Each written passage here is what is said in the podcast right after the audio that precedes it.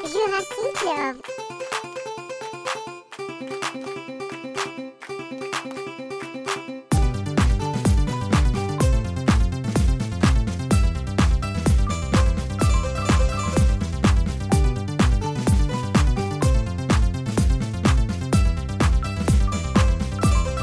Listo. Uno, Dos, tres. cuatro. Ahí va. No, sé, No estaría dudado, ¿viste? No funcionando. contar. Después del 3 viene el 4. Y En después del 82, Es en que vos 4. me dijiste, ponete en cuatro. Ué, Y después del 82 viene el 83, que es el episodio del día de la fecha de Jurassic Club Podcast. Estamos acá en un solitario con Chris. Em, y sabes que me acabo de dar cuenta que tenía mal el número del podcast en, en Spotify en todas las cosas. Así que esta tarde lo cambié. Estaba 81 y se repetía después el 81, el anterior con Max Tejera. No, ese era el 82, ya está corregido. Y este, Este es el señoras 83. y señores, es el 83. Bienvenidos al episodio 83 de Jurassic Love Podcast. En el 83, ¿qué cosas pasaron? Ejemplo, debut del disco de Madonna. Madonna. Ya, exacto, exacto, está todo en auge. ejemplo. Janet también tiene un disco en el 83, pero no me acuerdo cuál de, de los de ella. Band de Eh, Michael no es del 80, o es 84. Ay, no, tan, tan, tan rata de... Voy a tener que googlearlo. Tan rata de música no soy. Mira, lo acabo de googlear. En el 83 se estrenaban algunos sencillos como Girls Just Want to Have Fun de Cyndi Lauper, Modern Love de David Bowie, Sunday Bloody Sunday, eh, Sunday Bloody Sunday, no sé qué dije antes, de YouTube, Karma, Ka- Karma Karma eh, Chameleon. Chameleon. Karma Chameleon de mm, Culture Club. Hoy estoy lento, perdonen. Eh, habían varios por ahí dando vuelta a YouTube. David Bowie también. Bueno, de Let's Police Dance de David también. Bowie, el disco, ¿no? ZZ Topi también andaba por ahí. Let's Dance. Zeta, zeta. She works hard for the money. She was fine for the money. Había bastante hard música. Ay, qué linda, eh, qué lindos años de para Qué la buen música. de año. Depeche Mode estaba por ahí dando vueltas. Eurythmic también, UB40. Bowie a full. Let's Dance, que acabas de decirlo. Bonnie Taylor. Había de todo. Que aparte Flashdance tiro- de Irene Cara. No sé si se, llama- si se pronunciaba así. Pero bueno, el clásico, ¿no? El What a Feeling. Debe ser algo así. Como De sea. George Moroder. Eh, Maden- Ma- Madena. Madena estrenaba Borderline. Borderline. Borderline. Este, Bananarama, Eurythmics. Nada. Una década en que hubiese estado bueno tener esta edad en, en ese momento. Sí, la verdad que sí. Ahora Por este tipo de cosas. Por otras cosas era medio bajón, ¿viste lo que estaba pasando en, en esos Claro. años? Pero. mm, Ahora que nombrabas a Bowie. Let's Dance y, y habíamos arrancado con Madonna, estaba pensando que Nile Rodgers al año siguiente, o sea, trabajó con Bowie en Let's Dance. Dato de color, por si hay gente que no lo sepa. Nile estaba como medio en las últimas, ¿viste? Le estaban diciendo, bueno, loco, si no pegás un hit, fuera. Algo así. Investíguenlo, pero fue medio como que estaba en ultimátum. Hacen Let's. Dance con Bowie, que también estaba medio delicadito. Track, hitazo absoluto. Al año siguiente, Nile, con quien trabaja, Madonna, que hacen Like a Virgin. Like a Virgin. Divino. No, buenísimo. Buenísimo. Buenas, bu- buenos años. Alguna vez tendremos que hacer un episodio hablando de los 80, musicalmente hablando. Sí, Con una que ta- sí. tarea de, de- de casa previa, ¿no? Para no llegar tan en pelotas porque, mm, nada, son, es un año muy, muy para extenso en música. Prince, Michael, bueno, todos los que, lo que acabamos de mencionar, hay un montón de cosas. Hay un montón. Pop y rock eh, por excelencia. Y bueno, y empezaba el disco ya a no ser tan furor, pero también tenía mucha presencia. Ujú. Este, así que, bueno, puede- podemos hacer algo en, en, en algunos episodios que vengan para adelante. Pero bueno, estamos en el 2021, seguimos en pandemia, grabando a la distancia, Por ahí nos vuelven a fase 1 en un par de días, así que sí. se hace lo que se puede, Por lávense favor. las manos, usen barbijo y nada. Este, disfruten, disfruten de, de lo que puedan disfrutar. ¿Qué quiere que te diga? Todo puede El programa de de un hoy. momento para el otro. Re trágico era. Así que disfruten, manga de putes. Ay, Dios mío. Bueno, el programa de hoy, ¿qué vamos a hacer? Para los que están del otro lado, dice, ¿de qué van a hablar estos dos en solitario? Bueno, seguramente si lo vieron ya en Spotify o en el título o en algo, ya van a tener un, gran spoiler. Pero vamos a hacer lo siguiente. Va a ser un episodio un poco más corto, ya que no hay eh, tercera persona invitada. Pero sí vamos a analizar un poco lo que pasó en este último eh, tiempo, en esta última quincena, entre el episodio anterior. De hecho, escuchen Intenso de Max Tejera, el álbum de nuestro amigo Max, nuestro amigo artista uruguayo. Y, eh, y bueno, y ahora, o sea, en estas dos semanas, hubieron alguna, hubieron, no, hubo algún Hubo. par de, hubo algún par de lanzamientos y los vamos a, a mencionar. Y después vamos a, como es, hacer unos quiz ahí de BuzzFeed. Estuve el otro día chusmeando y me habían quedado en la cabeza dando vueltas a, a algunos que me parecían graciosos y dije, bueno, vamos a, vamos a hacer dos para exponernos un poco y pasar un poco de vergüenza, que es lo que el otro lado le gusta a la gente.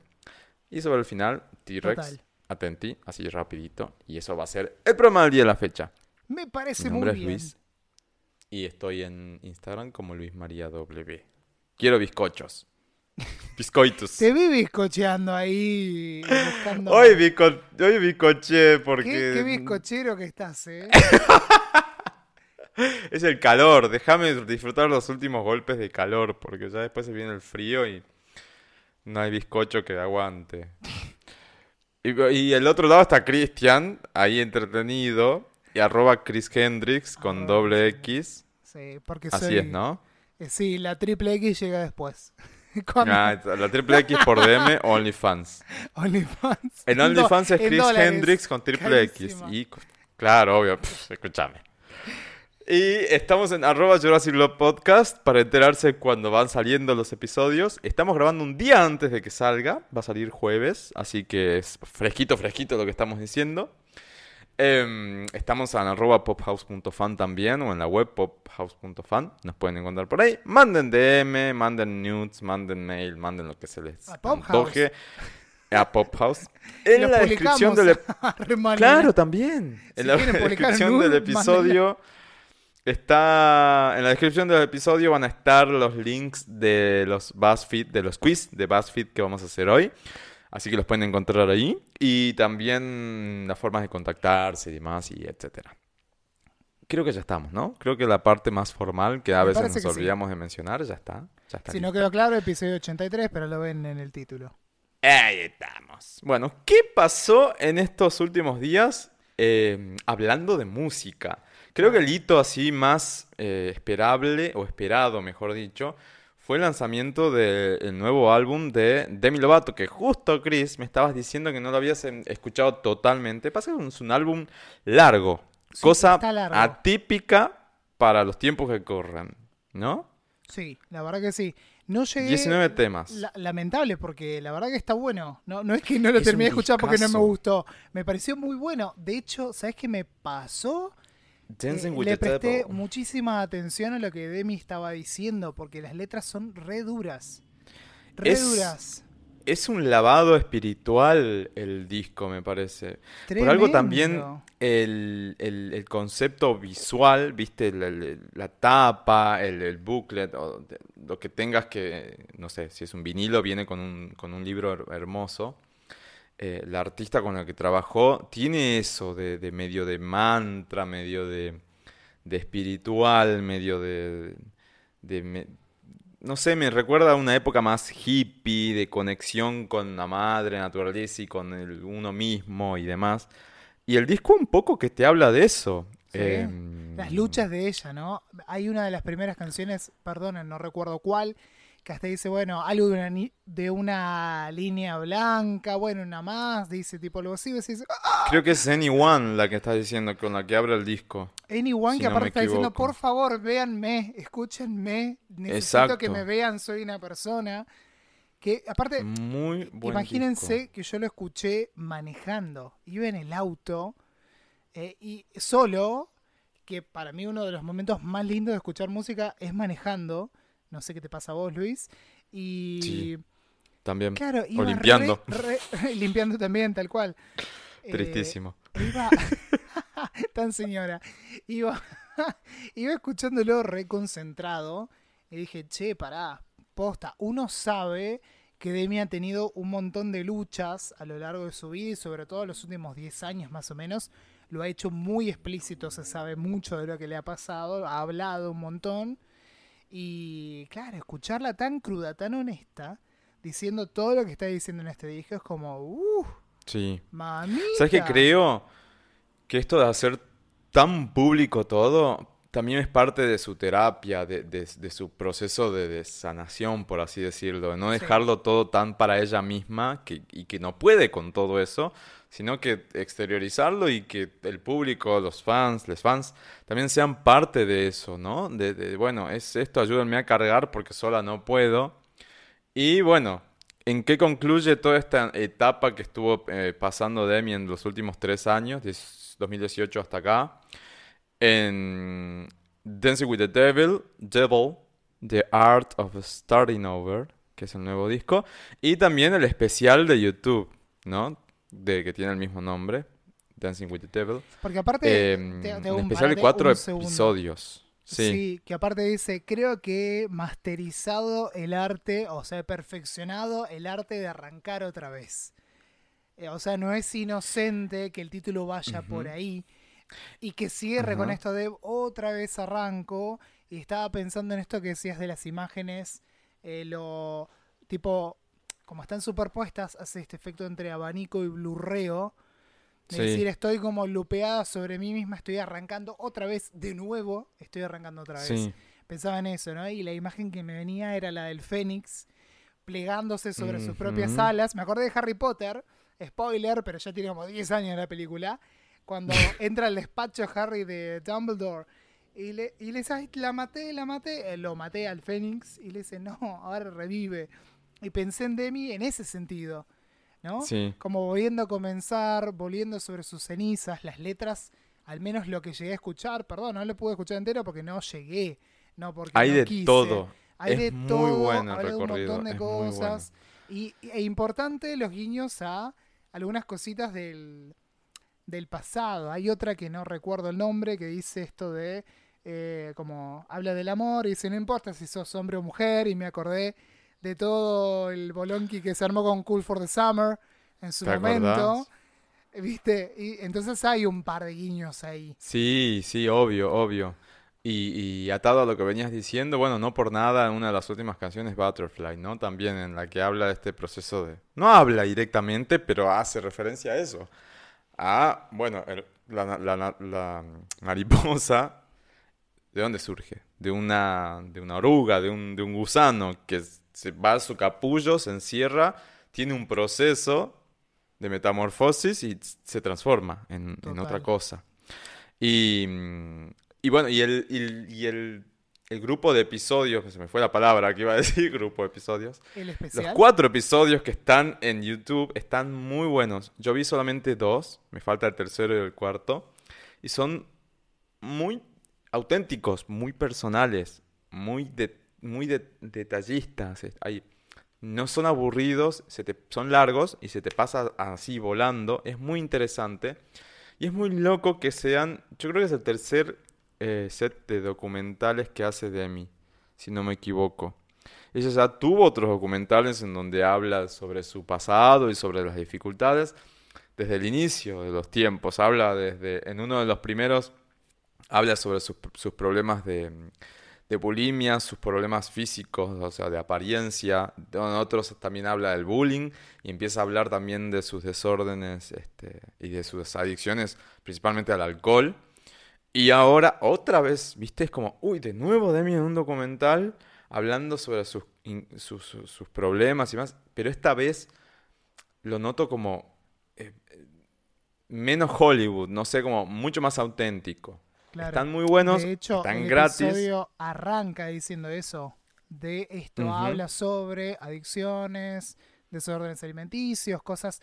Se usa mucho esta palabra que es triggering, ¿no? Que es eh, en inglés sería como un disparadores, digo algo que exacto, algo gatillo. que gatilla en tu cabeza que te puede hacer mal. Sí, sí, es un warning. comentarios que es como tener cuidado si podés tener alguno de estos problemas o alguien y busca apoyo y te ponen links. Exacto, sí, sí, sí. Hay material inédito de, de los momentos heavies que pasó ella. Hay también escenas en las que se recrean esos momentos. En el video, que le da nombre al disco también, eh, se recrea ella misma, vuelve a ser ella pasando por eso. Eh, es muy fuerte, así que se- yo se los recomiendo. El disco es excelente. La verdad para mí es... Creo que va a ser mi, mi, mi disco favorito de Demi. No solamente por todo esto que venimos hablando, sino también sonoramente es muy, muy copado. Scooter Brown debe estar chocho. Porque además tuvo muchos, eh, mucho éxito en lo, que- en lo que es ventas y demás. Así ¿Ella que, sigue con nada, Scooter? sí. Ay, qué fuerte. Merecidísimo por el laburo que hizo la piba, la verdad es, es bastante, bastante interesante el, el nuevo eh, trabajo, así que sale una Tenti Pop-Up que es, vean el especial de cuatro vide- videos que hay en YouTube, si tienen YouTube Premium, además hay videos cortitos extra que solamente están para los que, los que tienen la suscripción de YouTube Premium, si no es gratis, lo pueden ver a los cuatro episodios, son muy, muy interesantes, pero como bien dijo Cristian, tienen gatillos que te pueden llegar a disparar algunas cuestiones que están relacionadas a las adicciones, etcétera. Hasta abuso, abuso, este, no sé si es abuso sexual la palabra, pero hay unas situaciones ahí, este, raras. Fuerte, claro. Ajá, es muy fuerte, es muy fuerte el disco, es muy fuerte el, el- el especial, así que mm, nada, está bueno para conocer mucho más al artista que hay detrás de, de lo que vemos, ¿no? Detrás de Disney. Sí, y aparte de lo que a mí siempre me pasa, ahora que dijiste justo, me diste la, el puntapié, porque vos decías esto detrás de Disney, ¿no? Y pensaba un poco en la fama, los efectos negativos de la fama, las angustias que generan. Hace muy poquito hablamos en otro episodio de Framing Britney. Digo, no es inocente. Cuando ella dice que a mí me chocó mucho esto de, por favor, véanme, escúchenme, eh, pregúntenme cómo estoy. Viste, está pidiendo por favor, hola acá a una persona.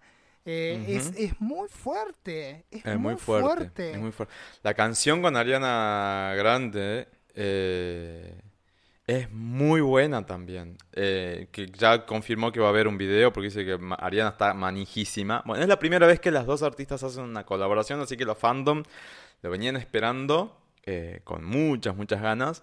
Eh, y el tema es buenísimo. Met Him Last Night, que habla como, bueno, tiene como un, un encuentro con el, con el diablo, entre comillas, que son todos esos fantasmas, ¿no? Es muy, muy buena la canción. Eh, la- las colaboraciones en sí del disco son muy buenas, la de Sam Fisher también. La de Soe- Soeti, no sé cómo se pronunciará, Soeti, que es como la nueva invitada de moda en, en- en los fits, que este año parece Sí, que en ser un 2021 va a sweetie, ser Sweetie, pero escrito raro. Sweetie.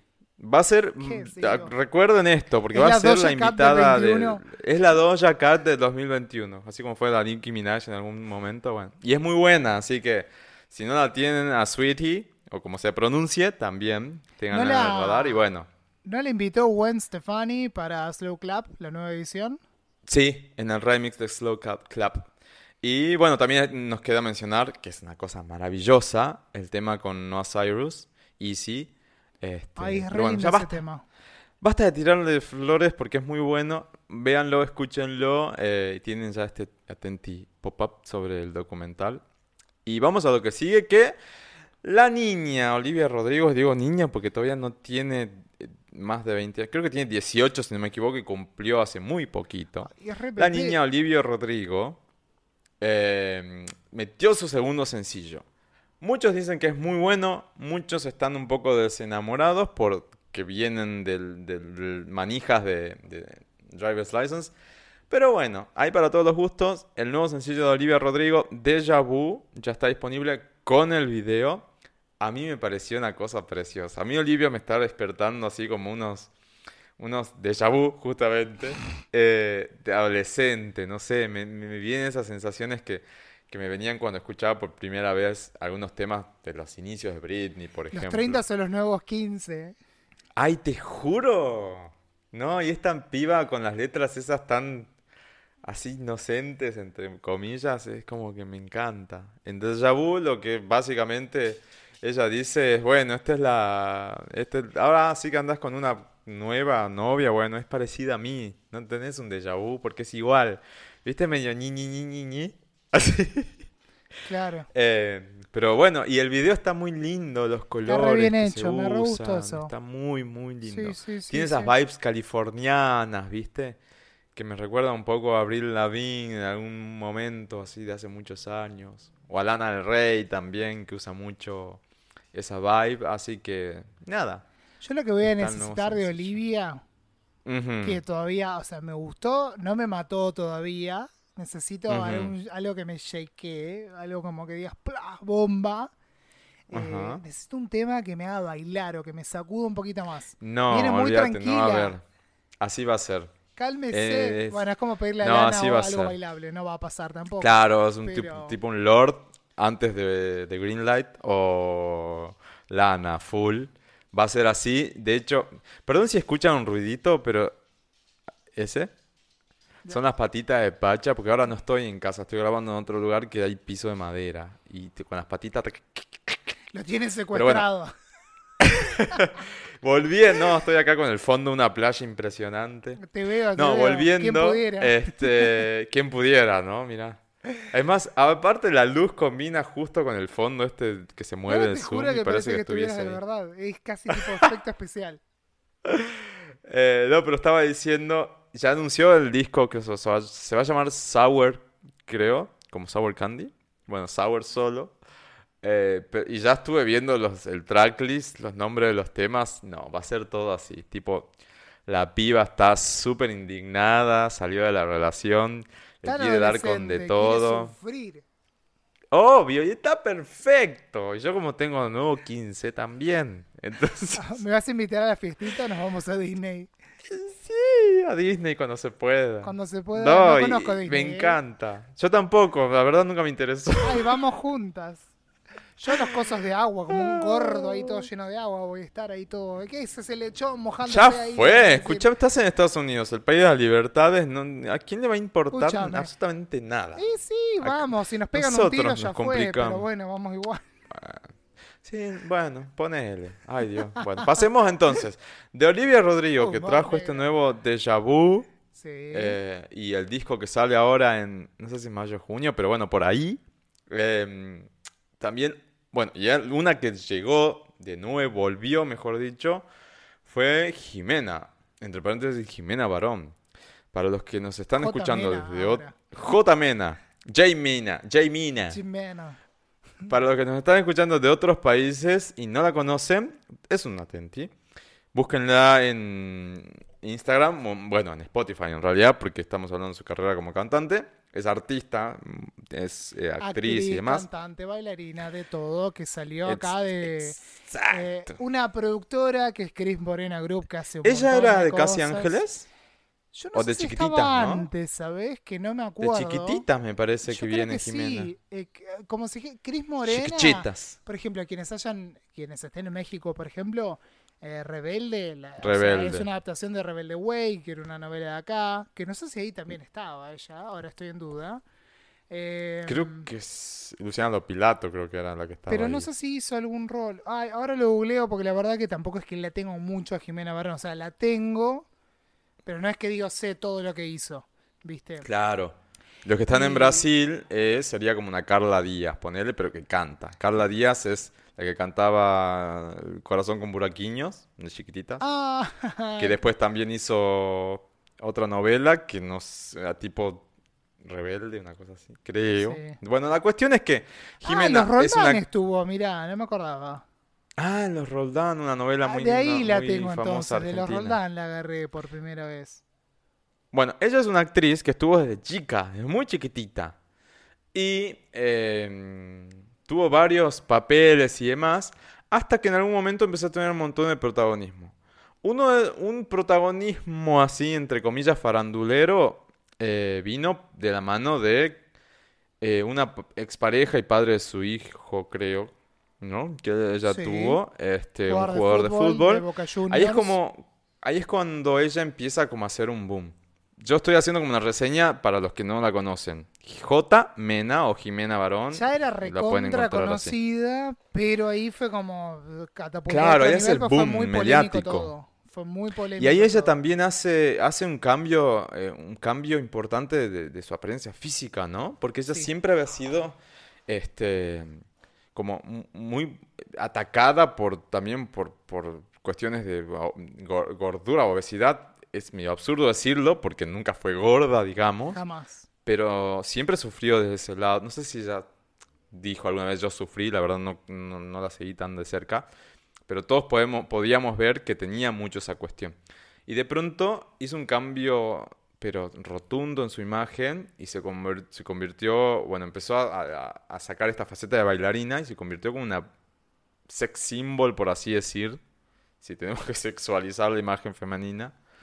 Este, pero porque estaba como muy expuesta en estos programas de televisión, Sí, ¿no? Sobre todo el con- Bailando por un sueño, creo que era. Claro, con, con, eh, la pelea mediática con el padre de quien es su hijo por cuestiones de violencia de género, de que no se hacía cargo este hombre de, de su rol, aunque sea eh, aportando económicamente, si no se iba a hacer caro como padre. Bueno, fue un lío, fue vino, todo, y ahora parece ser que volvió con este tipo, o estuvo durante la cuarentena el año pasado. O sea, Ay, ahí se armó sé. otra polémica. Militante feminista, Jimena, estuvo mucho lo que es eh, acompañando el proyecto de legalización del aborto, que se De terminó aprobando el año pasado acá en Argentina. Entonces también ahí hubo otras polémicas más en torno a eso, su militancia, activismo, como lo quieren llamar. Sobre todo cuando pasó con la, con la canción Puta, que lo habías nombrado vos, este, creo, en el Exacto, ahí fue anterior. cuando...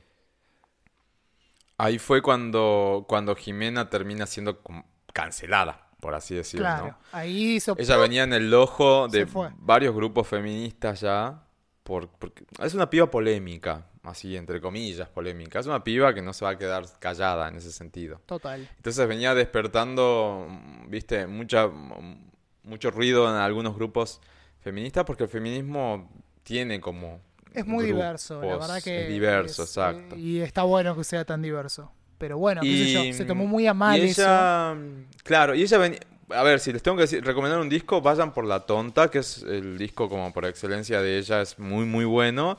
Y después en los últimos dos años ella estuvo explorando el trap a full, reggaetón trap. Hizo colaboraciones y demás. Estuvo La Cobra, que fue como el hit de, ella más reciente. Y después estuvo este sencillo que, Chris menciona, que es Puta, eh, en el cual, bueno, la campaña de marketing no fue acertada. Y bueno, vino el cancelamiento, la cancelación, ahí está. Ahí está, se corrige solo, mi amor. Vino la cancelación y bueno, ya lo que todos sabemos, desapareció. Fue un año en el que no tuvo, no tuvo actividad, coincidió con la cuarentena, justamente. Total, Eh. tampoco tenía mucho sentido que haga cosas porque no iba a poder explotarlo, así que... Y poco, viste, poco, ah, hubo mucho movimiento y más indie, no tan Igual, mainstream en la música argentina. Yo eh, estaba pensando, ¿no? En relación a, a la polémica en torno a esta última canción puta y los afiches esos que aparecían. O sea, en resumen, la campaña consistió en que Jimena estaba posando provocativamente, por llamarlo de alguna forma, o sexy en unos afiches. Como una prostituta. Como una prostituta, entonces decía tipo llama acá, algo así, y se lo tomaron mal. Pero yo creo que fue más indignación de Twitter. Viste que a veces pasa eso, esas campañas de difamación o de ¡ay, qué horrible, qué horrible! y quedó ahí. O sea, Bueno, hubieron que- algunos grupos, yo me acuerdo Sí, que hubieron bueno, algunos grupos fue- feministas que levantaron cartas abiertas al respecto contra, digamos, la forma en- de hacer el marketing. Claro, pero a y las dos hasta alguna se habían asociación de trabajadoras y hasta alguna asociación de trabajadoras de, de prostitutas, no sé cómo es que se dice, sexuales, ahí está. Como diciendo, no se, no está bueno que lo romanticen, como decir, bueno, es una joda ser prostituta, o sea, una puta Claro. por diversión. Y es como vos decís, pasaron dos semanas, nadie más se acordó, pero bueno, ella tomó distancia, ¿no? Se tomó un buen tiempo de todo eso, porque hay que estar también del otro lado, no sé, no debe ser nada fácil, por más que en dos semanas se olvidó todo el mundo, te deben quedar dando vueltas fantasmas, no debe Sí, ser no, tan... Yo creo que se disculpó aparte después o algo dijo, la verdad que no me acuerdo muy bien ahora. Pero bueno, Bueno, la intención es no era armar lío, era como jugar con eso y le- no le salió bien. No es salió. La cuestión es que se fue un año y ahora volvió con su nuevo sencillo que se llama Flor de Involución.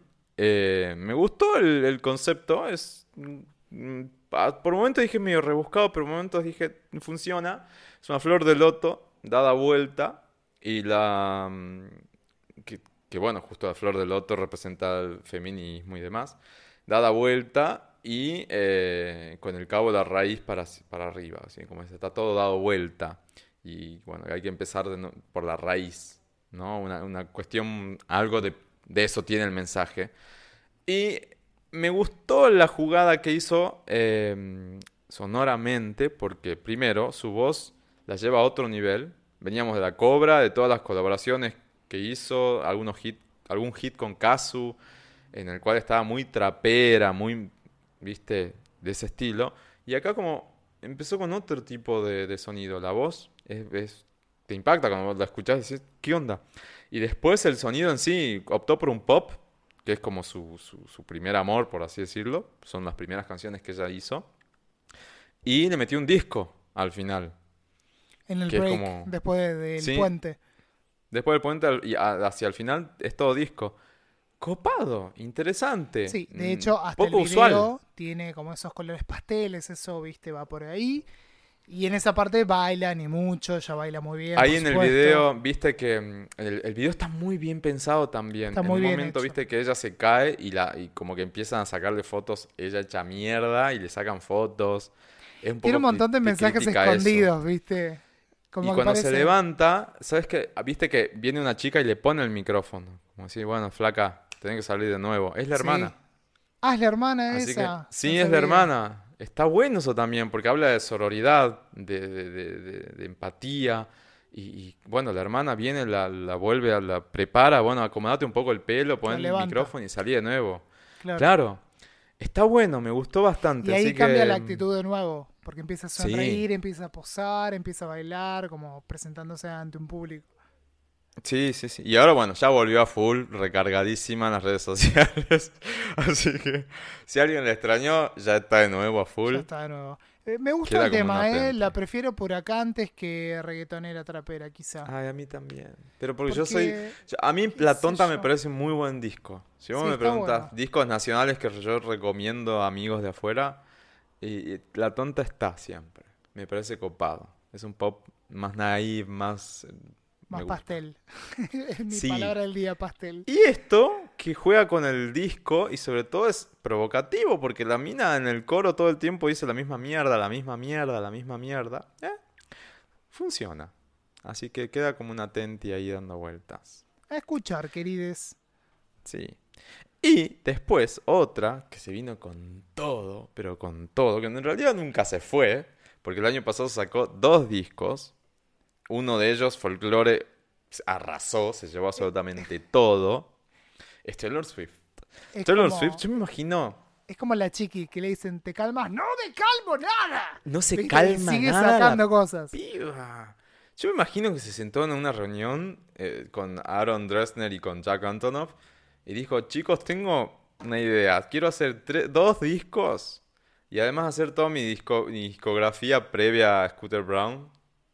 Y los pibes se les, se les, viste, se le abrieron así los ojos. Telín, telín, telín, la cuenta bancaria Los signos de cachín, facturando, ¿viste? Ay, Dios. Pero funciona, porque Folklore y Evermore son dos discos muy interesantes. Son re lindos, sí.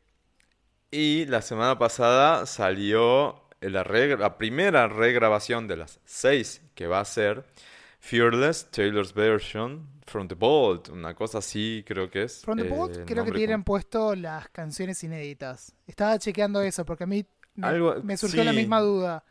No entendí bien todavía. Sí, porque es como no que todas son Taylor's version y las últimas creo cinco o seis, no me acuerdo cuántas son Ah, inéditas. tiene sentido, porque las otras estaban en un baúl. De hecho, todas las inéditas de Fearless son canciones que iban a entrar en el disco, pero fueron descartadas.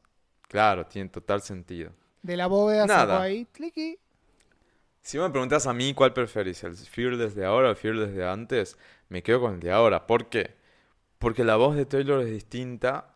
A mí no me gusta mucho la voz más aniñada, por así decir. Por eso viste que a veces dije los temas clásicos de Madonna me gustaría escucharlos regrabados. Recuerdo. Pero bueno, eso es algo mío, una pelota es mía.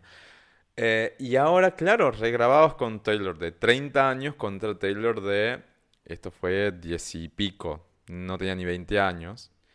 Em, y además con el- la producción de eh, Dresner o de, eh, de Antonov en algunos de los temas, entre los dos produjeron todo el disco. Muy interesante. Y, bueno, las colaboraciones que le agregó también le dan como el toque. Nada, a ver, yo no soy fanático de Taylor. Reconozco que es un muy buen laburo que hizo. Em, no sé, hizo. Ya, ya metió récords, ya vendió de todo, ya olvídate. Es impresionante lo que genera en el fandom. Así que bienvenido sea. eh, y sobre todo por ella que se quiere un poco liberar de toda esa canallada que le hicieron con los seis discos anteriores. así que- Terrible, terrible. Imagínate el laburo que va a ser grabar 6. Además con esta eh, extensión. Son 26 temas. Pobre los chicos que quieran comprar el merchandising o las versiones. Los vinilos, Pero los pará, CDs, los ser- cassettes. ¿Qué va a hacer? ¿Todos los discos hasta Reputation? Claro, son... ¿Todos? es Toda la discografía. Sí, va a regrabar toda Ah, la yo tenía discografía previa duda a si era-. Claro, yo no me acordaba hasta qué disco había sido el contrato. The Reputation. Ay, por Imagínate el favor. laburo que se viene. Antonov, y por eso te decía, Antonov y el otro y Dresner deben estar así, así como yo estoy ahora en este Zoom. en Bora Bora o en las Maldivas. Este. Chocho de la vida, porque es una mina de oro además Taylor. Es impresionante lo que vende. Es impresionante. Así que bueno, eso como lanzamientos. Ahora, una cosa que pasó en estos días que es impresionante es el, el, el- ¿cómo lo vamos a decir? El Fenómeno. fenómeno. Revival. Revival. Revival puede ser. No Eh, sé, los Little no, Monsters. como, eh, ¿Viste como cuando dicen appreciation tweet? Eso, es un appreciation. Appreciation. Whatever. Whatever. No, No sí, sé, no sé. un Art boom. Pop. Art Pop de Lady Gaga. Un disco del cual Christian y Mati hablaron un montón en el episodio especial de Cromática que ya tiene un año. De art pop. Lo amo desde el primer día. Bueno, Art Pop, no sé qué les pasó a los Little Monsters, pero empezaron a hacer una campaña en movimiento online para, de alguna forma, mm, ajusticiarlo. O sea, darle la justicia que no se le dio hace siete suena años. feo porque es tipo matarlo. Ajusticiarlo, sí, en realidad es otra En cosa. realidad sería como hacer justicia. Es para hacer justicia. Ahí está. Ahí está. Ahí es casi Menos lo mal mismo. que te tengo, Cristian, no. porque si no... Es que yo hago la aclaración de que eh, Luis habla medio en portugués. No es que se le trabe la cabeza, no es que tiene micro ACB. No, además se me lengua la traba. Claro. Claro. No, hace siete años salía Art Pop, un disco que vamos a estar absolutamente todos de acuerdo. Siete, adelantado para la época. Sí. Sí. Ay, No era, un mom- no, era, no era el momento. En eso estamos todos de acuerdo. A ver, ¿era el momento? Sí, pero no era el momento a su vez. ¿Por qué? Porque no, no tuvo el impacto que merecía en ese entonces. Hubo muy poca crítica especializada que dijo esto es una joya. Muy poca. En ese momento, por lo general, le tiraron con todo. El fandom un poco se desilusionó. Mucho Little, Little Monsters le dio, le, di- le dio la espalda. Y Gaga entró en un proceso depresivo fuerte después de Art Pop. Eso no se puede negar. Fue heavy la Aclaración. época. Ella estaba haciendo el Born This Way Ball, que yo tuve suerte y lo pude ver en River, no sé si vos fuiste. Yo también. Sí, Fue sí, sí. una locura. Sigo sosteniendo hoy que es después de del Golden Tour de Kylie, que fue el tour de mi vida, es el mejor show que vi en mi fucking life. Fue impresionante la garra, bueno. la fuerza que le metió. Yo lamento mucho que no haya un DVD o Blu-ray. Por ahí lo tiene ahí No medio escondido. No. Y durante el tour, creo que en Estados Unidos ya estaba, se quiebra la cadera. Porque es una guasa y de tanto bailar, que esto que se termina lastimando. No le dio bola, no le dio bola, hasta que cada vez peor. Le pasó lo de la cadera. ¿Se acuerdan Gaga en silla de ruedas, la silla de oro? y todo. Bueno, ese es el contexto de Art Pop. ¿Entendés? Sí. Realmente rota físicamente y emocionalmente también. Abusada porque cada vez le pedían más, más, más, más. De hecho, lo ha puesto eh, en su website en su momento Gaga. Y claro, sale un disco que es súper doloroso, ella tuiteó, porque tomó nota de lo que la gente estaba pidiendo online, y dijo, en, pueden buscar los tweets en, en el Twitter de Lady Gaga, en la cuenta oficial, y ella dice, era un momento de extremo dolor mío, y art pop y esta música que estaba creando era como buscar... Eh, como aplacar ese dolor, disminuirlo. Dice, todo lo que las drogas no podían hacer lo hacía con la música. Es más o menos algo así, palabras más, palabras menos, dijo. Entonces, por eso es un sonido tan duro. Es muy fuerte, te golpea art pop y tiene mucha oscuridad. Sí, por eso no se entiende tan fácil. No se digiere tan fácil.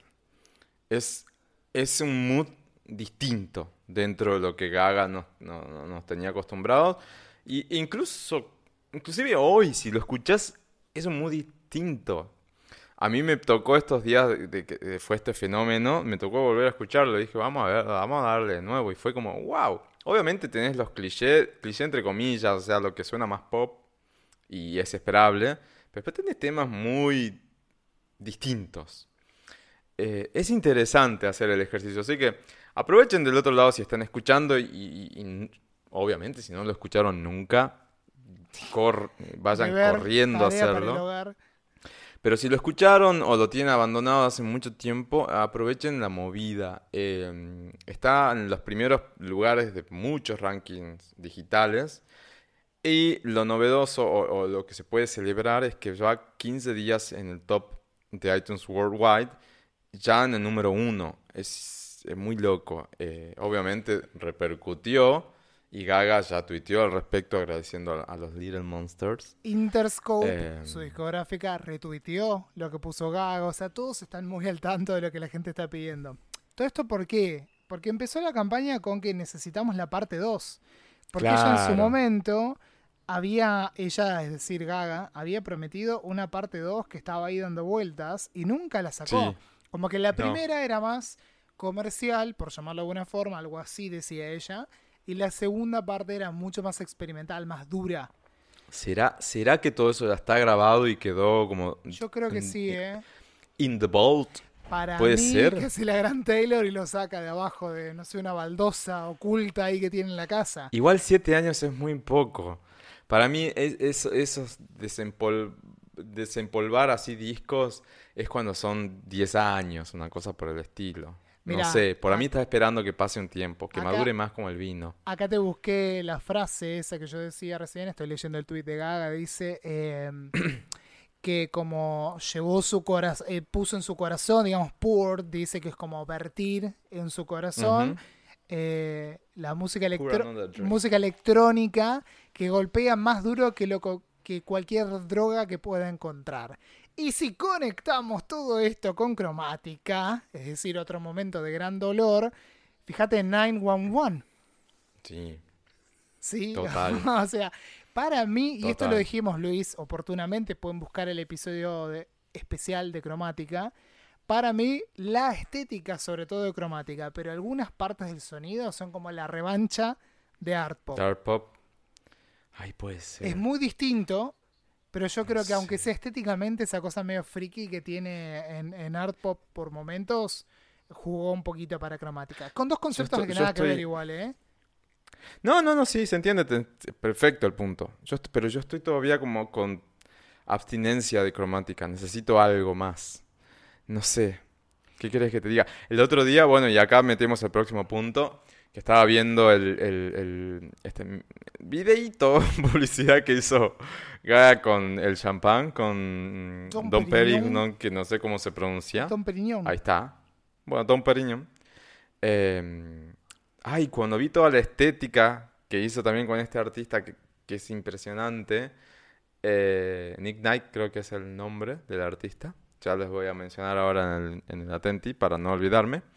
Eh, Claro, cuando vi la estética es muy estética cromática lo que usó para, para, para esta publicidad. Y además este, está, está usando una versión de Free Woman como más instrumental, más de orquesta, más así, muy interesante. Obviamente es una versión exclusiva, chiquitita, para ese video de un minuto. Pero lo que pasó en Francia estos días es que mandaron a las radios un radio edit de Free Woman, que lo mismo casi que el original, un poco más comprimido. Me llama la atención, ¿tendrá que ver? ¿Será que hay un sencillo todavía? Y otra cosa al respecto. ¿No iba a salir Sour Candy esta semana? Eso te iba a decir, Sour Candy, que es impresionante la cantidad de streams que tiene y es, es una picardía no haberlo no haberle dado más bola. O sea, es obvio que Gaga está en otra. Gaga está filmando en Italia. Claro, no nos olvidemos de dos cosas claves. La película de Gucci, por un lado. La pandemia que no te deja hacer nada, o sea, podría haber seguido haciendo videos, pero el tour también quedó ahí dando vuelta, que no se sabe qué va a pasar.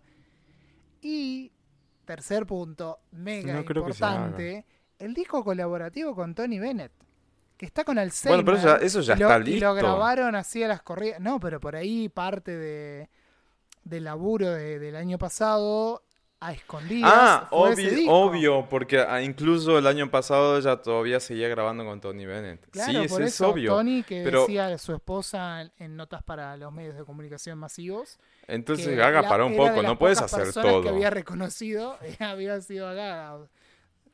No, pero bueno, Gaga bajó un cambio, pues no puedes hacer todo. Sour Candy es el tercer tema más escuchado de Cromática en plataformas digitales. Primero está obviamente Rain on Me, después está Stupid Love y después está Sour Candy que en cualquier momento va a sobrepasar a Stupid Love y Gaga conjunto a Blackpink va a ser el segundo tema más escuchado. Pero ¿es oficial que va a salir este viernes o es un verso? No, no lo sé, eso es un rumor para mí. Yo no leí nada concreto, por lo menos de fuentes confiables, que diga eso. Claro. Pero sí lo, sí lo vi, porque lo escuché, de hecho, en Radio Edit, que mandaron algunas radios de Francia y si no, Austria, algún país de por ahí, de esa zona. Eh, Europeos. Un poco más cortito. Europeo, sí, exacto. No sé si planean mandarlo como un sencillo o es una movida por este champagne. No tengo la menor. Y Don Perignon creo que es francesa, así que puede, puede tener que ver con eso. Igual el video Si no lo vieron al cortito, véanlo. Eso, es espectacular. Está bárbaro. Bárbaro. De hecho, vi un fan edit de el comercial, pero con música de Alice. Y dije, ¡ay! Pero ¡Ay, sí! Lo dejé para ver más tarde y no lo vi todavía. Pero vos lo ves con el tema de Alice y decís, era eso, Gaga. Pero bueno, Gaga graba bien esa película. Cromática da para tanto. Para mí tiene que ser como un parate. Ahora tienen que aprovechar la reedición de Cromática que por fin va a tener esa tapa completa. El vinilazo. Yo creo que tuve un orgasmo cuando me mandaste la noticia, porque me lo mandó Luis primero. O sea, salió y Luis ya estaba enterado.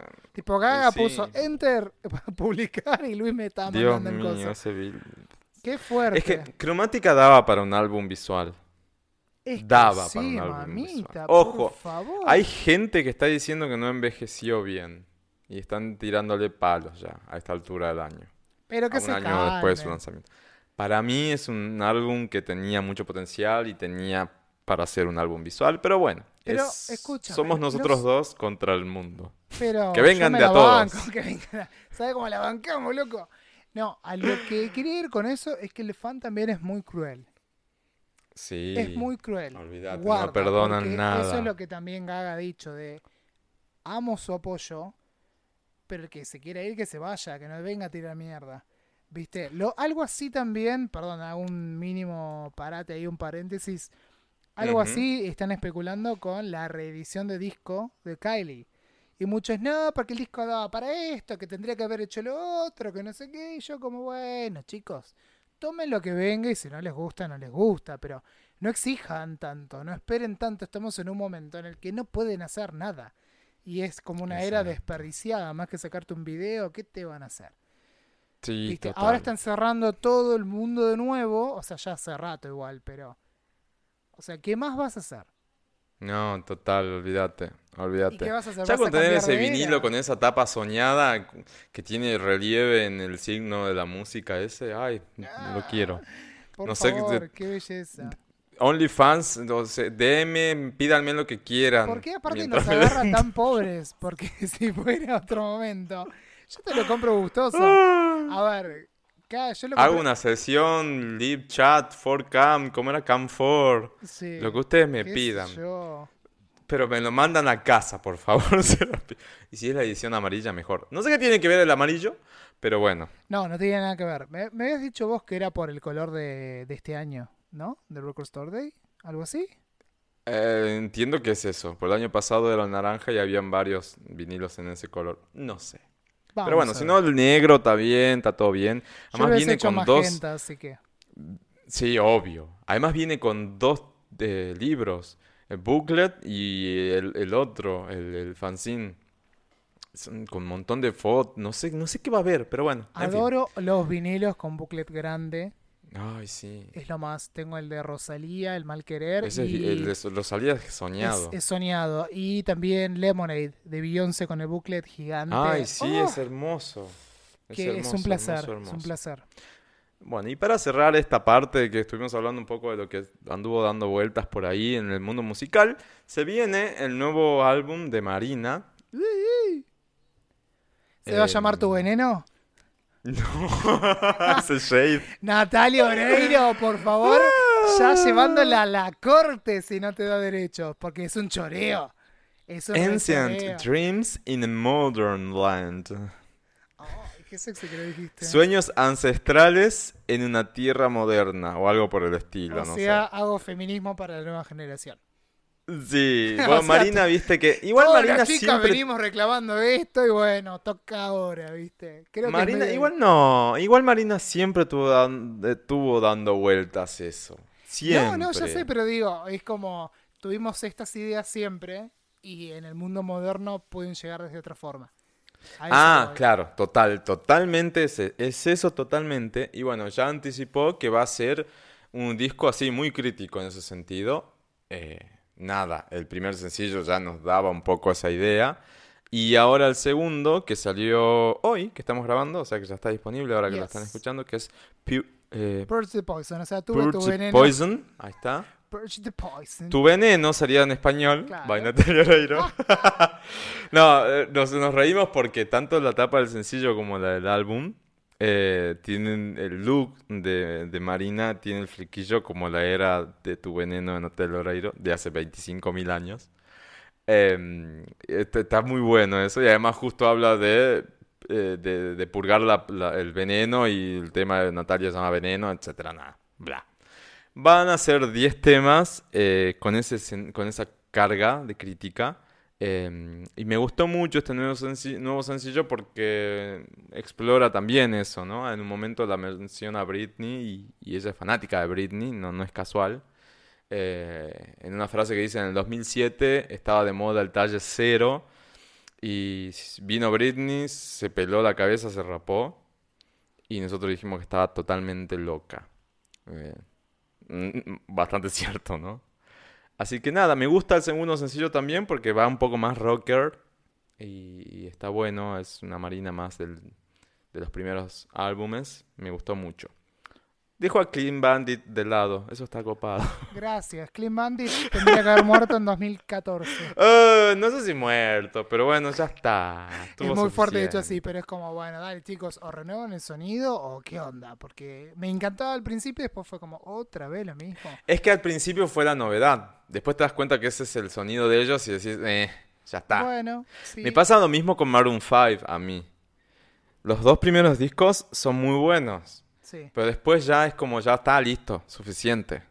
El otro día escuchaba la canción con Megan eh, Thee Stallion, ¿viste? Que hizo Maroon 5, que no, No, está no disponible en. Spotify, sale como de indispo- indisponible. In- Y No disponible. Eso, indispuesta. Está indispuesta. Sangraba la canción. Bueno, no está embarazada, por lo está- menos. no está disponible, no entiendo por qué, pero bueno, la pueden escuchar en YouTube. Está muy bueno el tema. Sí. Pero después dije, pero suena 100% Maroon 5. Bueno, no- no, tiene nada que ver. Y un último bocadillo. Eh, dicen que el, el proyecto de Britney, este, ¿cómo es que se llama? Rose. eh, Ay, Dios, se me fue el nombre. Project Rose, ahí está. Era eso. Dicen que es un nuevo, un nuevo perfume. Ay, no sé de qué estás hablando. Te Fue la última que salió. Viste que Britney vive posteando de Project Rose, Project Rose. Sí, lo Después único que dijeron que vi era que documental en y demás. días- Parece que es un perfume. Ay, qué triste. Bueno, igual es triste. esperable porque dijo no grabo más hasta que este señor horrible que es mi padre salga de acá. Bueno, una buena, eh, hubo una, un- una novedad dentro del ámbito legislativo eh, norteamericano en el cual, en el cual podría Britney llegar a ser eh, beneficiada. Parece ser que ahora ella puede empezar a, a o sea, el que está bajo tutela puede, puede definir cuáles van a ser sus abogados o algo así, no que te lo defina el quien te está cuidando, por así Que aparte es decirlo. ilógico, porque si vos estás llevando a la corte a quien está con la tutela, digo, o sea, quien tiene Sí. cargo tu tutela, que te- el otro te va a elegir a vos tus abogados, o sea, no tiene sentido. Parece que hubo un revés en ese sentido y la próxima audiencia ya habría una presentación por parte del equipo, de equipo no, por parte de Britney o quien la representa para Me poder gusta. Este, tomar posesión en ese sentido. Y New York Times está haciendo la segunda parte del documental, eso está bueno, ¿Y no estaba haciendo otro medio más? debido al impacto. En. Netflix dicen, Ah, pero Netflix. supuestamente eso de Netflix, aparentemente ahora dicen que es el perfume, entonces no entiendo Es nada. todo muy confuso. Es todo muy confuso. Sí, eh, seguro es la segunda parte del documental de, de New York Times. Que, bueno, es New York Times. eh, podemos tener un poco más de confianza sobre lo que están diciendo. eh, y es muy in- interesante saber por dónde van a ir, ¿no? no después del, del, del primero, la primera parte, que es- está muy buena, estaría bueno ver que, hacia dónde van. Pero bueno, es eso. Primera parte superada. Y vamos ahora con el BuzzFeed. Vos tenés, Chris, los links ahí a mano. Yo abrí el primero, ahora estoy abriendo Vamos con el primero que va a ser el más aburrido, pero que nos, nos va, nos va a exponer de una manera Mm. impresionante. Que es. El BuzzFeed dice así: Recuerdo, recuerdo no, recuerden que lo pueden encontrar en la descripción del episodio, tanto a este BuzzFeed quiz como al quiz que viene después. Aparte el quiz acá en ahí. Argentina es un animal, o sea, por eso me causa gracia que diga quiz. El pero quiz es como un, re- un roedor, ¿no? Sí, tipo, es un ratita, mamífero, un conejito. pero no un conejito. conejo, una, una especie de conejo, creo que. Bueno, no sé. Siempre haciendo cosas que no La sabemos. ¿Para qué que- nos metimos en eso? Sí, es verdad. La cuestión es que vamos a ir con dos quiz de BuzzFeed. Este, para, bueno, ver cuán intelig- inteligentes somos. Es como una ratita. Acá está el quiz. es? Por eso te dije un, roedor, un roedor, no sé qué es. Es un roedor, sí. Bueno, están los links de BuzzFeed acá en la descripción. Sí, los pueden hacer ustedes mismos. Y, y bueno, y ver qué, le- qué resultados les salen. El primero de ellos dice: Solo los que pasen este quiz de cultura general pueden llamarse a sí mismos inteligentes. Ay, ya. Ay, esto. Ay, Dios mío. Ay, yo bueno, esta- vamos, la Chris. primera la sé. Dale. ¿La tenés ya? Arrancamos. Bueno, vamos. Yo te digo. La, la primera, ¿qué dice? Dice: Wakanda es un país ficticio. ¿En qué continente? No tengo la menor idea, bueno, pero elegí. Yo puedo. por la, por, voy a decir África, por razones un poco más de asociación. Wakanda era del, del Pantera Wakanda, Negra, ¿o ¿no? en la tierra donde vive Pantera Negra. Exactamente Por de eso. África. ¿Sí? Sí, querido. Yeah, ¡Acertamos! La segunda dice, Bansky es un artista conocido por trabajar ¿con qué medio? Pará, ahí hay que decir todas las opciones. Graffiti, cerámica, vitral, gris. Elegí vos, yo voy a no, elegir... his, dice al final. Ah, no sé qué es his, his. No sé, yo voy a, voy a elegir la opción. Bueno, ¿Vos también? yo cerámica. ¡No! ¡No! No me acordaba. Sí, Bansky, de hecho, no se conoce quién es Bansky. Hay grafitis por todo el mundo que se sabe que son de Bansky, pero no se sabe quién es. Ay, no, ¿ves? No tengo cultura general. Eso es una inculta. Incorrecto. Inculta. La tercera es que coman pasteles es una famosa cita incorrecta atribuida a Cleopatra, Juana de Arco, Margaret Thatcher, María Antonieta. ¿Qué? Ay, no tengo la menor Ay, yo idea. no sé. Me tira a María Antonieta. ¡Ah! ¡Acerté! No, que hijo de puta, yo puse Juana de Arco. Ay, le pegué, le pegué, pero es que vos pensás, Cleopatra pasteles no sé si había de esos tradicionales. Juana de Arco era demasiado religiosa para caer en los placeres del, de la gula. La gula. Margaret Thatcher comía cemento. O sea, Porque era durísima. ¿Y Cleopatra? Cleopa- Y Cleopatra le daba la cerveza. Sí, no sé, en Egipto andás a ver qué. Bueno, vamos con la que sigue. Sí. ¿Qué forma tiene la señal de alto? ¿Cómo qué forma tiene la señal de alto? 1, 2, 3, 4, 5, 6, 7. Octágono para mí. Para mí es eh, hexágono.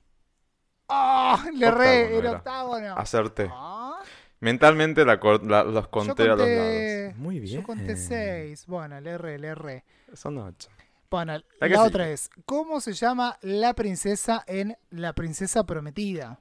Que andás a ver en inglés cómo será Y las opciones son... Princesa Blossom, Princesa Blossom. Princesa Bubbles, Princesa Buttercup y Princesa. Cordial. No sé ni ¿Qué qué, carajo es es esto. No sé ni qué es la princesa Y prometida. bueno, juguemos al me gusta... Me gusta Buttercup. A mí Blossom o Bubbles me gusta. Eh, vamos a ir a Blossom, pero seguro que es Bubbles. No. No, era Era Buttercup. Buttercup. ¿Qué es esto? Acerté, no sé, fue un multiple choice para no mí. tengo ni idea. A ver acá. Ah, bueno, la que sigue es muy fácil, Ah, gente. escuchame. ¿Cuál de los siguientes artistas fue parte de, de Black Eyed Peas? Fergie, Ciara, Nelly Furtado o Gwen Stefani. Fergie, bueno, ahí obvio. acertamos Dale, todos, ¿quién ¿no? Fergie.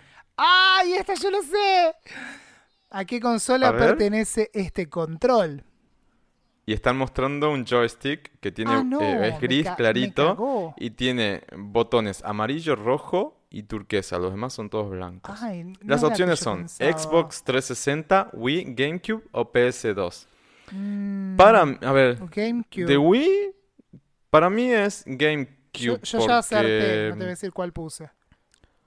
Para mí es GameCube porque eh, de los otros tres los conozco, al PS2, Wii, Xbox y nada que ver. Dale. Era Era GameCube. Sí, yo estoy jugando a la GameCube con un emulador, no les puedo decir cómo porque esto es ilegal, pero bueno, se puede.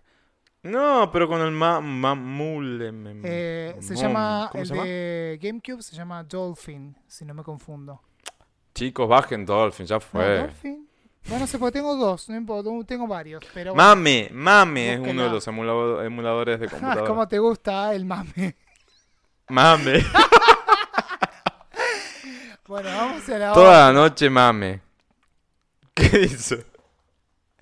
Dice, ¿cuántas escamas tiene el pez arcoíris al final del libro? Esto es muy yankee. Yo qué sé qué es esto. Yo nunca El leí pez el pez arcoíris. Las opciones son ninguna, una, dos o todas. ¿Qué cosa? ¿Cuántas escamas tiene el pez arcoíris al final del libro? Y qué sé yo, todas. Yo voy a poner todas. No. No, una. una. Pero ¿quién sabe? ¿Quién sabe esto? La que sigue dice: ¿Qué les da a las plantas su color? sí, Y las opciones si son no, no fueron al colegio. cloroplastos, estambres, mitocondrias o clorofila. Obviamente, la opción es la Ah, última. vale. Después la otra dice, por último, ¿cuál de los siguientes no es una variedad de papa? Uy, Baja, ¿qué? alevín, roja, yucón. Lo único que sé de Yukon es Ivonne de Yukon, ¿te acordás? Yuk. Ivonne de Yukon es un amigo triunfal. La- el yukon debe ser algo de- parecido a la yuca. qué. ¿Qué es la yuca? La yuca es un tipo de papa, así Esa que ahí no. descartas Roja una. sé que es papa. Yuca, digo yuca, pero si, si Chris lo tendría que pronun- Yuca. pronunciar, le diría yuca. Y yuca en Brasil es otra cosa. No quiero ni saber qué es, pero bueno. es un enema. Ah, El, mira. el rapidito antes de ir a... Que un jueguecito. Está muy bien. Baja y alevín. En Argentina no tiene nombre, ¿no? No se le dice de ninguna forma. Eh, que yo sepa, ¿no? Mm, Deberíamos ponerle un nombre, porque en Brasil es muy práctico. Entonces, te- ya vengo, me voy a hacer la yuca. O tipo, venite con la yuca lista. ¿Viste? Qué fuerte que te digan eso igual. No, bueno, pero acá no. Tienes que decir enema y suena tan Sí, hospitalario. sí, horrible. Me suena a la, la Bueno. tapa del disco de Blink 182, que está la enfermera con el guante. Con el guante. horrible. Bueno, Bueno, baja, baja o alevín alevín. o ¿A qué roja. vamos? ¿Baja o alevín? Roja tiene que ser una papa. Yo voy con roja. Yo voy con alevín. Vamos, ya.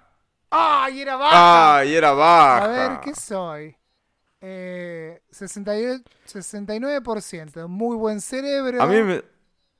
A mí también lo mismo, te fue mejor que al 69% de los que hicieron este quiz. Bueno, Tienes una cantidad decente, decente de conocimiento y un cerebro de tamaño es normal. horrible. Mentira, porque mi cerebro es enorme, tengo una cabeza gigantesca, Escuchame, como ¿qué Selena es Gómez. esto de preguntarme cosas que son muy americanas? O sea, basta, Si cálmense. quieres saberlo todo, todavía te queda mucho por aprender. Pasa que BuzzFeed, viste que ahora quedó solamente allá en Estados Unidos. Antes tenías como filiales y oficinitas en países y fueron desapareciendo. y bueno. Horrible. Pero antes estaba bueno porque tenías cosas locales. Bueno, y a ver el otro. Qué hijos de puta. Pero bueno, tienen ahí para hacerlo si quieren ver cuán inteligentes son con cultura general yankee. este, lo pueden Igual hacer. No, igual hay cosas. A ver. Es verdad. Bueno, si llegaron hasta acá son unos estúpidos porque tendrían Al que haber final puesto no pausa. tienen cerebro. ¡Descerebrás! Ay, bueno, para el próximo tienen el link, háganlo y después comparen con nuestros Bueno. resultados. Ahí está. Ahí está. Así va. Bueno, en el otro, el otro, acá este es el momento que tienen que poner pausa, qué sé yo, eh, después del título que dice, dinos qué tan bien te caen estos famosos y sabremos si eres millennial o millennial o generación Z. Ok. ¿Cómo? Qué raro esto. Para lo, lo pri- lo primero que habría que entrar es un consenso general de Claro. saber qué es un millennial y qué es una Millennial generación estamos Z. entre los el año 82, 83 80 y y- el 95, Ujú. más o menos por ahí. Algunos dicen que hasta 98 puede O estirarse. sea, yo soy millennial, vos también.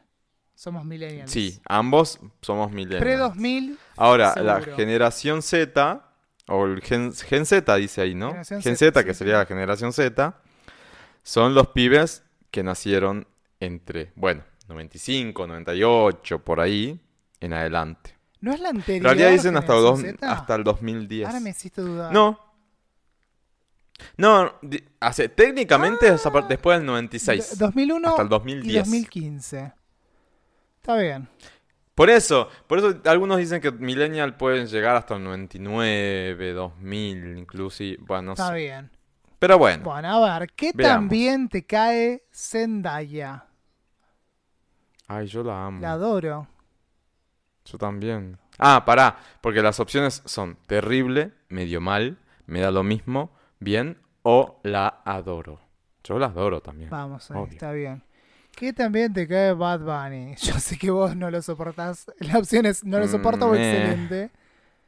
No, yo le voy a ponerme... Ay, pero si querés ser una El otro día subí Z, unas- excelente le tenés El, que poner. el otro... El otro día, el otro día le su- subí unas fotos este, medio en bolas y ya me gustó más. Así que me... Es que sos cookie, ¿eh? Cookie para acá, cookie para allá. Eh, voy a poner... mm, bien le voy a poner, para no ser me. ¿A vos te gusta que... ¿Qué sé yo? Es ¿Te gusta bailar sola? tengo- sí, eh, yo perreo sola. Eh, Eso. tengo, tengo amigas que les gusta mucho Bad Bunny y se me termina pegando algún tema, pero... Es que yo creo que el 90% de la población mundial le gusta mucho Bad Bunny. Debemos ser los únicos que estamos como dudando qué onda. ¿Qué sé yo? No sé, no sé. Esto es culpa tuya. Bueno, lo que sí. ¿Cómo te cae Seth Rogen? Lo No sé si supiera quién es. ¿No sabes quién es Seth Rogen? Es James No, Franco. Seth Rogen. Hay como un ahí un. eh, ¿Cómo es que se llama? Cuando son tipo hombres que se aman pero no sexualizan. Tipo. Brother. James sería en portugués. Sí, porque. Ayúdame en español. Eh, no sé cómo se dice, pero. Bromance. Ahí está. Bro. Bromance. Tipo Bromance. romance, pero bromance. Eli. Bueno, le voy a poner me porque no sé Ay, quién yo lo amo, tipo, estaría de novio con él, a ese nivel. Es un gordo falopero, actor, eh, falopero marihuana, me refiero. ¿eh? De hecho, Debe ser mucho. hecho, tiene marca- Mucha serie. Porque... Ah, pará, para esa foto también. está flaquito ahí, pero es más gordito, lo reconoces más fácil. Ahora, no, lo googleé y con las otras fotos ya Es me di cuenta cuál es. como así, yo, ay, sí, Seth, por favor, me erotiza mucho Seth Rogen, le voy a confesar. Me gusta mucho. Ah, claro, están buenos vecinos. Ya sí me acuerdo. A esa o sea, Todo por Zac a ver, Efron, la ¿la ref- viste? La referencia, Putita. sí, ya has puesto. te- Por eso, la referencia no es la mejor. porque esa película es chotísima, pero bueno, había que verla, estaba tiene, Efron. tiene mil películas, pero yo lo amo fuerte, se me parece muy sexy. No, Bueno. yo voy a poner me porque no ni lo en- identifiqué. Es mi tipo de gordito. Perdón. Lo amo, osito. Bueno, ¿cómo te cae Yo le doy también. Nati. Peluso? La amo. Yo también, Aguante obvio. Nati Peluso. Si ustedes critican a Nati Peluso, bueno. ¿Qué movimientos, mujer, por favor? Divina, divina, diosa. Ah, ¿Cómo te cae Jojo Siwa Siwa. ¿Quién- o Siva? ¿Quién es? ¿Quién ¿Quién es? son? Mal, porque no sé ni quién No es. sé quién es. A ver, googleando. Me cae re mal, no sé. ¿Quién ¿Quién es Jojo Siwa? Pongo así, no sale nada en Wikipedia. Rápido, un Wikipedia rápido tenemos que encontrar, aunque sea. A ver, Jojo Siwa dice que es bailarina. Seguramente estoy eh, pronunciándolo mal, ¿no? Jojo Jojo Siwa. O Jojo Siwa. Jo, Joel Joanny Jojo ¿Ves que es Siwa yankee es una bailarina, cantante, actriz y youtuber estadounidense. Ah, es youtuber estadounidense.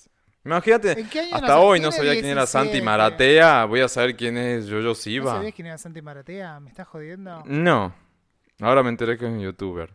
Eh, Dice, bueno. es conocida por aparecer durante dos temporadas en Dance Mom junto con su madre, Jocelyn Siva, y por sus sencillos Boomerang y Kid in a Candy Store. 17 años. Ah, pero nació ayer. ¿Qué sé yo quién ¿Qué sé es? Me cae re yo? mal porque no hizo nada para que yo la pueda conocer. Aparte, Dance Moms, eso es demasiado. Muy yankee. mal me cae. No, no, muy yankee. A ver, para, ¿y quién es la madre? Jo- Otra Jocelyn que anda a quién es. A ver. Vamos a ver Somos qué dos hizo. viejas renegonas que no entendemos nada. ¿Cómo se escribe Jocelyn? Encima lo escriben raro. Jesslyn Y es. yo- ah, Joceline. Jessalyn. No tiene link la madre, o sea, no existe. A ver, ¿quién es Jocelyn Siwa? Madre. Además es con S y en el quiz está con Z. ¿Está con Z en el quiz? Siwa. ¿Me está jodiendo? No me fijé. O Siwa. A ver. Sí. Pero porque es una traducción automática, capaz que tradujo ¿Quién es Jocelyn Siwa? Conocida simplemente como Jess, es la madre de Jojo Siwa. Es instructora de baile y dueña del estudio en Nebraska. Jess y Jojo aparecieron por primera vez en Dance Moms en la quinta temporada. O sea, tampoco es conocida la madre. Bueno, no sé, saca, saca. Saca esta ridícula. ¿Qué ponemos? ¿Que nos cae muy mal? Podría ser una, una- no sé, una, una aspirante a Yuya ¿Qué por el sé look. yo? Claro, está, está con Z, es verdad. Bueno, le pongo me, le dejo en me, porque la verdad que no sé si me Yo lo dejé no. Yo, yo dejé muy mal porque no sé quién es. Me da bronca no saber quién es una criatura así. Capaz que es la divina, ¿eh? Pero bueno. La siguiente, ¿cómo te cae Paris Ay, yo la Hilton? adoro. La adoro. Aguante. Stars are, Obvio, es un Blind. ícono pop de mi Por generación. favor, Stars Are Blind. Stars Are una de las mejores Blind. canciones de la historia. Mira lo que te digo. Crazy. Mira, blind. are If you blind. show me real love, Show me baby, real, my I'll baby. show, I'll show you you Eh, me acuerdo, una compañera de colegio se compró el CD, que en ese momento... Ay, la- yo lo Tengo el original, me dice, me lo prestó, me lo ripié con iTunes, me acuerdo para escucharlo en el iPod. Ay, yo lo tengo. Tremendo. Bueno, acá la siguiente. ¿Cómo te cae Kylie Jenner? Muy mal. Obvio. Perdón, pero voy a tener que poner muy mal también. Primero, no me compro el Mood Kardashians. Me gusta mucho Caitlyn. Todas tienen la misma boca ahora. ¿Qué onda? Uno, uno de los, de los libros más bizarros que tengo en mi biblioteca es el de Caitlyn. Porque me, me dio curiosidad saber sobre su historia y demás. Sí, lo- mi problema con Caitlyn es que es muy facha. Sí. ¿Qué onda? Exacto, como si sí. sos una mujer bueno, trans tan conservadora, es como que me es fuerte. O sea, lo entiendo, porque obvio, es como decir, eh, qué sé yo, como que seas súper derecha acá en Argentina siendo un hombre homosexual. También puede pasar, obvio, es válido, pero me, Sí, me es que raro. pasa, obvio, hay un montón es de raro casos. que seas conservador sí, sí. siendo una persona marginada por tu propia sociedad, ¿viste? Es como, ¿what? Pero siempre hay de esos casos. Sí. No, Pero bueno, a mí, lo que me resulta de esta familia interesante son- solamente es Caitlyn. El resto no me gusta. No, yo todo bien con las Kardashian. Hace como 10 No, años que no. las sigo. Mi temita con Kylie es por Yo nunca vi. porque le quiso patentar el nombre Kylie, entonces ya ahí me cayó. Ah. Es una afrenta personal, pero no me cae mal la piba, pero qué sé yo, para No, a mí no está me muy gusta. inflada, es muy diosa, divina, qué sé yo. Es muy plástico todo, no, no, pero no, no me tienen toda la misma nada boca, ahora, estoy viendo. Es muy tóxico todo eso. la Bueno, siguiente. Bueno. Acá llegamos a un punto mejor. ¿Cómo te cae Caliuchis? Súper Ay, yo bien. súper bien. Obviamente. Pará, ¿por qué no la amo? No me das La- la opción. odio y Tengo la odio bien. mal, me, bien, súper bien. Ah, la discriminan por latina. Por latina. Chicos, estuvo en Jimmy Fallon anoche, antenoche, espectacular. Sí, ay, qué lindo, no la vi. Está en YouTube, busquen ¿Qué cantó, el- Telepatía? el- la presentación. Obviamente cantó Telepatía, que es el hit, ¿La rompió? hit, hit. Hermosa, Gente, me- hermosa. ¿no te ha pasado? Yo he visto gente que ha incorporado a sus historias de Instagram telepatía. Yo esta persona jamás debe haber escuchado Caliuchis y le llegó este tema. Es re loco eso. Hay de todo, hay de todo. Y está full. Todos los artistas la tienen en boca, y no, so- y no solamente latinos, sobre todo artistas internacionales, así que... De, de hecho, escuchen Del Amor y Otros Demonios. Eh, no, no se llama así el CD. Se llama... Eh, ya te lo googleo porque Sí, no me acuerdo. Sí, es medio así, ¿eh? Se llama... Se llama... mm, entre paréntesis, Del Amor a Otros Demonios. Pero no me acuerdo Te cómo lo se estoy llama. buscando, tranqui. Eh, se llama Sin Miedo. Ah, sin, miedo, entre del paréntesis. amor, y Del Amor a Otros Y un Demonios. infinito. Infinito. Ahí está, escuchen, porque es un discazo. Está bueno. Y el EP anterior, el EP que sacó el año pasado en pandemia, también es muy, muy Claro, bueno. yo soy muy fan de Isolation, su disco anterior. Isolation es... A este bueno. no lo escuché tanto como al otro, debo confesarlo. Igual es bastante reciente Bueno. dentro de todo, pero está muy bueno. Me gusta, ¿sabes qué? Que hasta ahora son, la mayoría son mujeres en el quiz. Sí, Es- excepto Bad Bunny y Seth. Eh, está bueno. Bueno, sigamos. ¿Cómo te cae Dana Paola? Hasta hace poco no la conocía. ¿no viste? eh, ay, la serie española esta, ¿cómo es? Eh, Elite. Elite. No, ¿No la viste? no vería yo la, tampoco. yo no la tengo no de ahí, no se ve ni quién era y me encantaba su personaje porque es mala. Mala, mala. Yo me. ¿Cómo me cae? Me, porque escuché su disco para poder hablar, obviamente, en Pop House. Me gustó, pero me, me parece prolijo, pero no me parece nada Yo la voy a especial. poner bien porque me Perdón. gusta su, su papel en Elite. Que no la terminé de ver, creo que tengo una temporada y media o dos de atraso. ¿Sabes qué me Ay, pasó no, a mí con no me Elite? gusta Elite. Me vi toda la primera temporada. Es todo tan perfecto, todo tan Claro. blancos, puros. Y aparte la excusa de la serie era como, o por lo menos la vendían así como hablar de VIH y era todo muy cliché. Pero el otro día, yo, a ver, yo hablé, que quería hablar de, me hablé con un amigo, me dice, bueno, quería hablar de VIH y el primer personaje que muere, o algo por el estilo, me dijo, no me acuerdo bien. Eh, Perdón, ¿hice spoiler? No, porque arranca muriendo, tipo así, así que bueno. Ah, ok, o- ok, ok. Pero bueno, después como medio que pasa el desapercibido el No, tema. nunca más se habla del tema, qué sé yo, hay alguna situación puntual que no vamos a decir para no hacer spoilers, pero sacando alguna situación muy puntual, después no, no está el tema, no está desarrollado así como fuerte y lo poco que se habla es lo mismo que podrías hablar en cualquier eh, programa de televisión, qué sé yo. La verdad que hay No gente muy yo- formada, les, reco- les recomiendo a Lucas Fauno que lo busquen eh, que es un activista VIH positivo de acá de Argentina, es muy bueno todo lo que hace, súper súper político, súper activista del tema y de política en general. Búsquenlo, hace una columna muy buena también en Futurock, yo lo entrevisté hace un tiempito hablando de Madonna, ¿te acordás? Ni bien estaba naciendo. Pop House, como Pop House. Y Sí, sí, sí. la verdad está muy bueno lo que tiene para decir, así que búsquenlo. Bien, pero bueno, Dana Paola para mí es me. Yo le puse bien. No sé. Bien porque es la mexicana mala de la Me. serie y me cae bien eso. Ah, es mexicana, pero yo pensé que era española. No, es mexicana. Ah, la serie tiene artistas mexicanos también. Ah, bueno, la ignorancia del que acá habla. Bueno, vamos con el que sigue, que también ignorancia total porque no sé ni quién es. Eh, sí, Drake Bell. ¿Cómo te cae Drake Bell? Es del de Drake y Josh. Ay, ni idea. ¿No viste nunca? Terrible, Drake porque Josh no... De Nickelodeon. No, Era como. Drake Bell. Era el cliché Estoy de chico. dos amigos, uno era el, el típico quarterback, así Ay, sexy, tiene lindo, miedo. qué sé yo, y el otro era como el gordito. Tipo, ese era la Ay, mira lo que es. Ahí acabo de ver unas fotos subidas de tono. Por... Ahora ya me cayó mejor. Eh, que no sé ni cómo me cae, porque la verdad que nunca lo seguí. ¿Sabes cuál fue mi problema? Ay, ¿cómo puedes tener ese cuerpo? Se debe matar. Drake Bell. Yo no veo nada del desnudito. Ah, acá está todo tatuado. A ver, saca, salí de la ventana, Luis, que lo tengo que ver. Correte, Correte, correte. Luis, del Zoom. Que me lo Correte. estás tapando esos apps. Se corre el Se decorado. corre el decorado. Y Qué bárbaro. Tenés que tener una vida metida dentro de un gimnasio. está rico. eso. Igual, Qué ¿sabes cuál es el problema? Es como medio. Está hecho mierda de cara y de cuerpo está bien. Ese es mi problema. Bueno, te- me cae mal porque no sé muy bien quién es. Pero ¿por qué si no sabes te tienen que caer mal? Porque mm, tengo que saber Está quién es. frustrada. Me da bronca. Eh, Claro. Me vale. Lo voy a dejar en me vale. Porque está terrible, lo adoro. Y entre medio mal, me vale y bien. Me vale sería el me. Es un me. Bueno. Ni fu ni fa, porque la verdad que. o sea, el- mi problema es que yo nunca tuve Nickelodeon hasta casi antes de. Casi culminar mi No, yo jamás adolescencia. di bola. Entonces no. claro, no, nosotros no éramos grandes ya. No tenía Nickelodeon porque no llegaba a mi ciudad.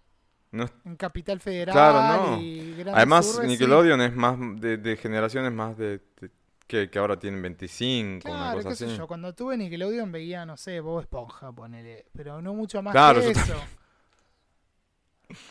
Bueno, vamos con el o la que sigue. Eh, es ¿Cómo el que te cae sigue. Elon Musk? Musk. Eh, es un tipo raro. Y me encanta que Hay momentos que me cae bien y hay momentos que lo en odio. este momento está, está muy condicionado. Porque dice muy mal de un lado, el muy en mayúscula. Y del otro lado dice súper bien. Y después dice mal, normal, bien. Como intermedios. Yo te No diría... tengo una opinión formada sobre este muchacho. Porque Sí, yo también, es creo que tiene esa cosa medio eh, De de derecha, derecha también. por momento con esto de "Eh, me coartan mi libertad por el COVID, que yo quiero salir y bueno, toda esa cosa de Mm. señora que se indigna mirando TN, pero um, también hace cosas interesantes, digo, avances científicos. Y encima Sí, está por casado eso con te digo, yo tengo momentos que lo ha... Claro, Grimes si voy por ahí es súper bien. Claro, Sí, yo lo dejo normal, normal. vamos con No, lo voy a dejar en bien, lo voy a dejar en bien, porque es un tipo de ciencia. La gente de ciencia me Bueno, gusta. vamos con bien. Yo me voy a acoplar a vos. Escucha este, ¿cómo te cae Jordi Rosado? Este, este es para gente de ¿Este México. quién es, Jordi? Yo- Lo- yo sí lo conozco. Jordi Rosado, me suena tipo un vino barato, rosado. No, no seas malo. Jordi Rosado es como un pseudo Tinelli, una cosa por el estilo. No, a ver, ¿quién fue como el sub Tinelli acá? ¿Quién fue? José María Listorti. Yudica. Listorti, alguno de esos, No, bueno. este otro chico que lo Em, comparaban siempre que después terminó en oculto. Noticiero, creo. Eh, ay, ¿cómo se llamaba? Bueno, Jordi Rosado es un presentador de televisión que estuvo muchos años trabajando en Otro Rollo. Otro Rollo era un, magazine o un programa así tipo más late night. Más magazine, late night. eh, que empezó en los 90 y se extendió por el 2000 y pico. Y era conducido por Adal Ramones. Y Jordi era como un co-conductor, estaba en algunas, en algunas, este, unas secciones, alguna cosa así. Me cayó, me cae bien porque nada, me entretuvo muchos años. Yo veía, en algún momento veía bastante Televisa. Porque veía este programa y algún otro más. Mirá, estuvo en Stuart Little 2. Estuvo en Stuart, sí, estuvo en Stuart Little. A mí me cae, a mí me cae bien. No decir soy fan porque hay muchas cosas que no sé de él, entonces tampoco quiero decir soy fan. Ah, no, pero el tipo es dos vidas, qué sé yo. Eh, Mira, se sumó al reto de hambre cero de la ONU. Bueno, esas cosas le suman. Entonces le voy a poner eh, bien. Porque no sé quién Quienes es. nos están escuchando de México deben haber puesto bien o soy fan también, porque me parece que es un tipo copado. No, estoy- No, no no sé sabemos mucho bien quién es, pero bueno, va yo. ¿Cómo te cae Niurka? Who are you? ¿Quién es? sos? Creo que en este, en este quiz tendrían que haber puesto una opción de quién es. ¿Quiénes son? A ver, vamos ya a googlear a Niurka Niurka con Marcos, K. conocida simplemente Es como una Niurka, cubana. vedette, eh, cantante, bailarina actriz cubana que reside en México, pero te juro que no sé qué hizo. Hizo Salomé, Uno, dos, rica famosa latina, la fea más bella y fuego en la sangre. ¿Quién es La Niurka? mujer de Judas también. A ver, veamos las La fotos. fea más bella. ¿Esa que es como Betty la Fea 2? Ah, ya está grande por eh, alguna foto. Salomé, de acá sale Se- la canción de Coso. Se metió un montón de Botox. Bueno, ¿cómo me cae? Y yo te pondría no nada porque no, no la conozco. La fe más bella era Betty Así la que dejo en me. Y la canción, est- esta Salomé le hizo la canción. Ah, pensé que iban a poner la de. La de Chayanne. Acércate un Che, escúchame. Y las próximas dos las dejamos en me también, que es medio imparcial o neutro. me. Porque no sé, no sé quién es. Yum- Ni Niurka, ni Juan Pazurita, ni Guainá. Solamente para saber quiénes son. Juan Pazurita es algo de Nickelodeon, me parece. Y yo te mientras te busco a Guainá. Modelo y actor mexicano. Tiene 25 años. Ese es Juan Pazurita. Igual Juan Pazurita, Juan sabes que me suena. Suena medio. Juan Pazurita. Sí. Guainá. Me van a matar. Dice Giancarlo Santiago Pérez, conocido por su nombre artístico Guainá, es un cantante puertorriqueño de música urbana que alcanzó Mm. notoriedad con el tema de reggaetón Rebota. No, idea. gente. Ah, pero la pareja es Bueno. Lele Pons. Ahí entendí todo. Que Lele Pons, Lele Ponce otra es... me, es de Caracas, Venezuela.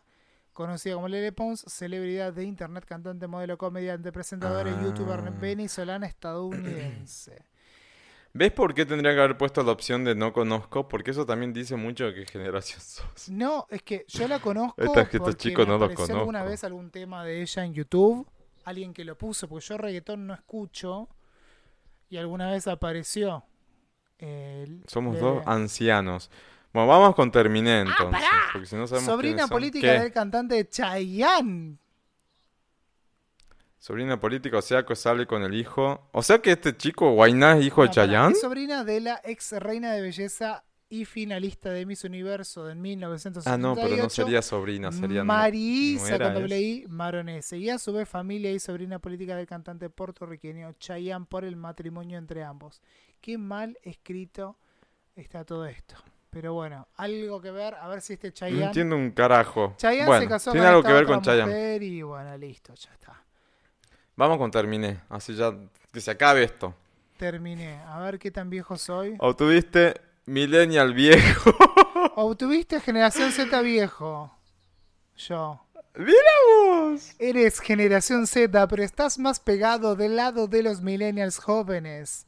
O sea, hay tendencias millennials que aún te, parec- te hacen sentido. Ok.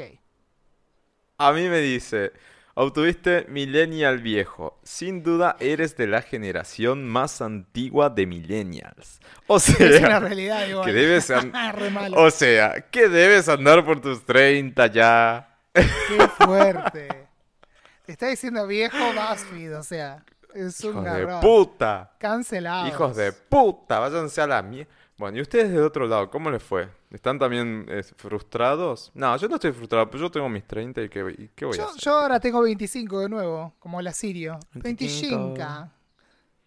Ay, vos porque le diste a todos, sos todo paz y amor. Vos porque sos mala, le pusiste que no, que no, que no. Ah, esta gente. Bueno, vamos entonces con T-Rex y después Atenti y ya estamos. Vamos con T-Rex entonces. Hoy va a ser un episodio más corto.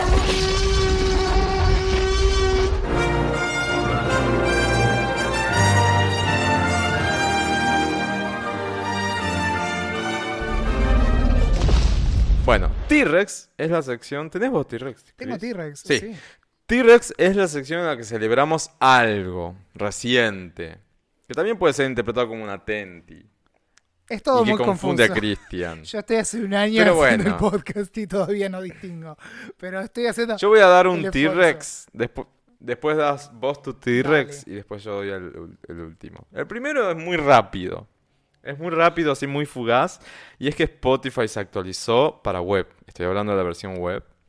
Y ahora puedes ver un poco más eh, amigable el contenido, sobre todo las playlists y demás. Y me copa mucho que cuando entras, a, por ejemplo, a un álbum, te, te dice ahora cuántos plays tiene cada track. Cosa que está genial. Entonces vos entras, por ejemplo, en, a ver, el navegador, random. decís vos. Desde el navegador web, siempre. No, no, no, perdón, no navegador web, la versión... em, la aplicación para computadora de Spotify. Ahí está. Que si no estaba diciendo cualquier cosa. No, la aplicación para computadora.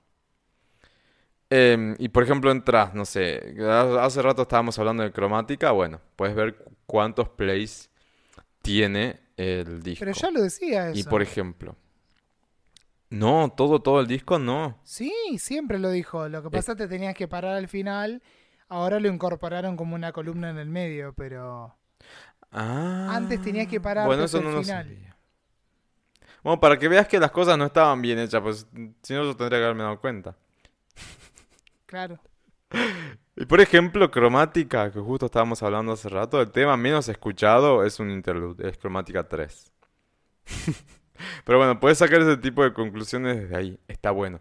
Y otra cosa que no estaba disponible en la versión esta de la aplicación para computadora es ver los créditos de las canciones, cosa que a mí me encanta hacer siempre. Estaba solamente en la, en la versión mobile em, y Ah, ahora yo pensé está. que estaba. Así que Mira, nada. eso no sé si lo había visto acá. No, no estaba, no- eso sí puedo dar fe que no estaba. Lo que a que mí bueno, ese es mi no primer me gusta T-Rex. para nada, que por favor que lo Mm. hagan. Eh, dependiendo cómo veas el disco, no te dice el año. Tenés que ir a los créditos y qué sé yo, me parece una cagada eso. Tendrían que arreglarlo. Ah, Siempre que te la ah, a ver, fecha. es más, y para ser puntual, a mí me gusta ver el día, que se ve en la versión mobile, pero en la versión eh, de la aplicación de la computadora no se ve. No, Por ejemplo, no Cromática dice que se lanzó, el- se lanzó el 2020, pero no dice qué día. A mí me gusta ver Bueno, el día. antes ni siquiera decía el año. Lo habían sacado en un momento, lo volvieron a poner, lo sacaron, lo pusieron, hicieron todo un quilombo. Ah, en fin. Olvídense de este T-Rex porque seguimos quejando Dos señoras. de la puta aplicación. Ay, bueno, yo estaba, mira. Justo me quedé mirando a mi gata. Hoy estaba la colita de pelo. ¿Dónde la dejé? ¿Dónde la dejé? Está jugando mi gata con la colita. Ah, Me vino a la mente y yo dije, con razón. Porque ahora hablo en salteño, con razón, digo. En esta tierra, la gata me encontró la colita de pelo. Bueno, y mi T-Rex tiene que ver con mi obsesión durante estos últimos 7, 10 días más o menos. Que es una Sí. recomendación, por favor. Van ya, ya que estábamos hablando en Spotify, pero Me acoplo totalmente a tu, a tu la plataforma que sea que utilicen, por favor, van y buscan de Saint Vincent sus nuevas dos canciones. Una que es The Melting of the Sun, salió la última semana.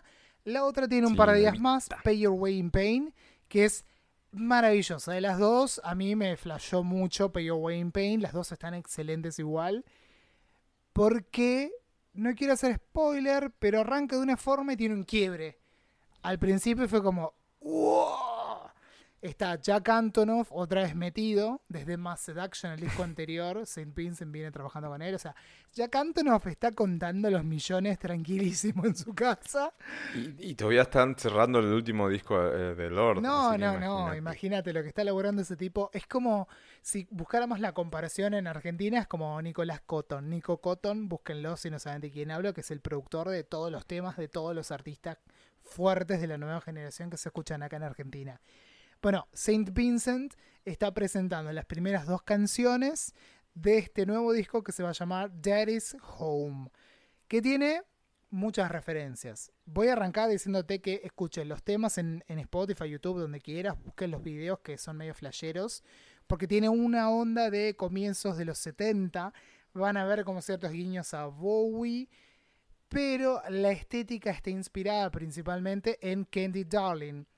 ¿Quién era Candy Darling? Era una mujer trans, eh, modelo, artista y todos esos rótulos que le podemos dar a una personalidad del Manhattan de principios del 70, muy amiga de Warhol, eh, andaba para todos lados con él, murió muy joven, a los 29 años, de un linfoma, pobrecita.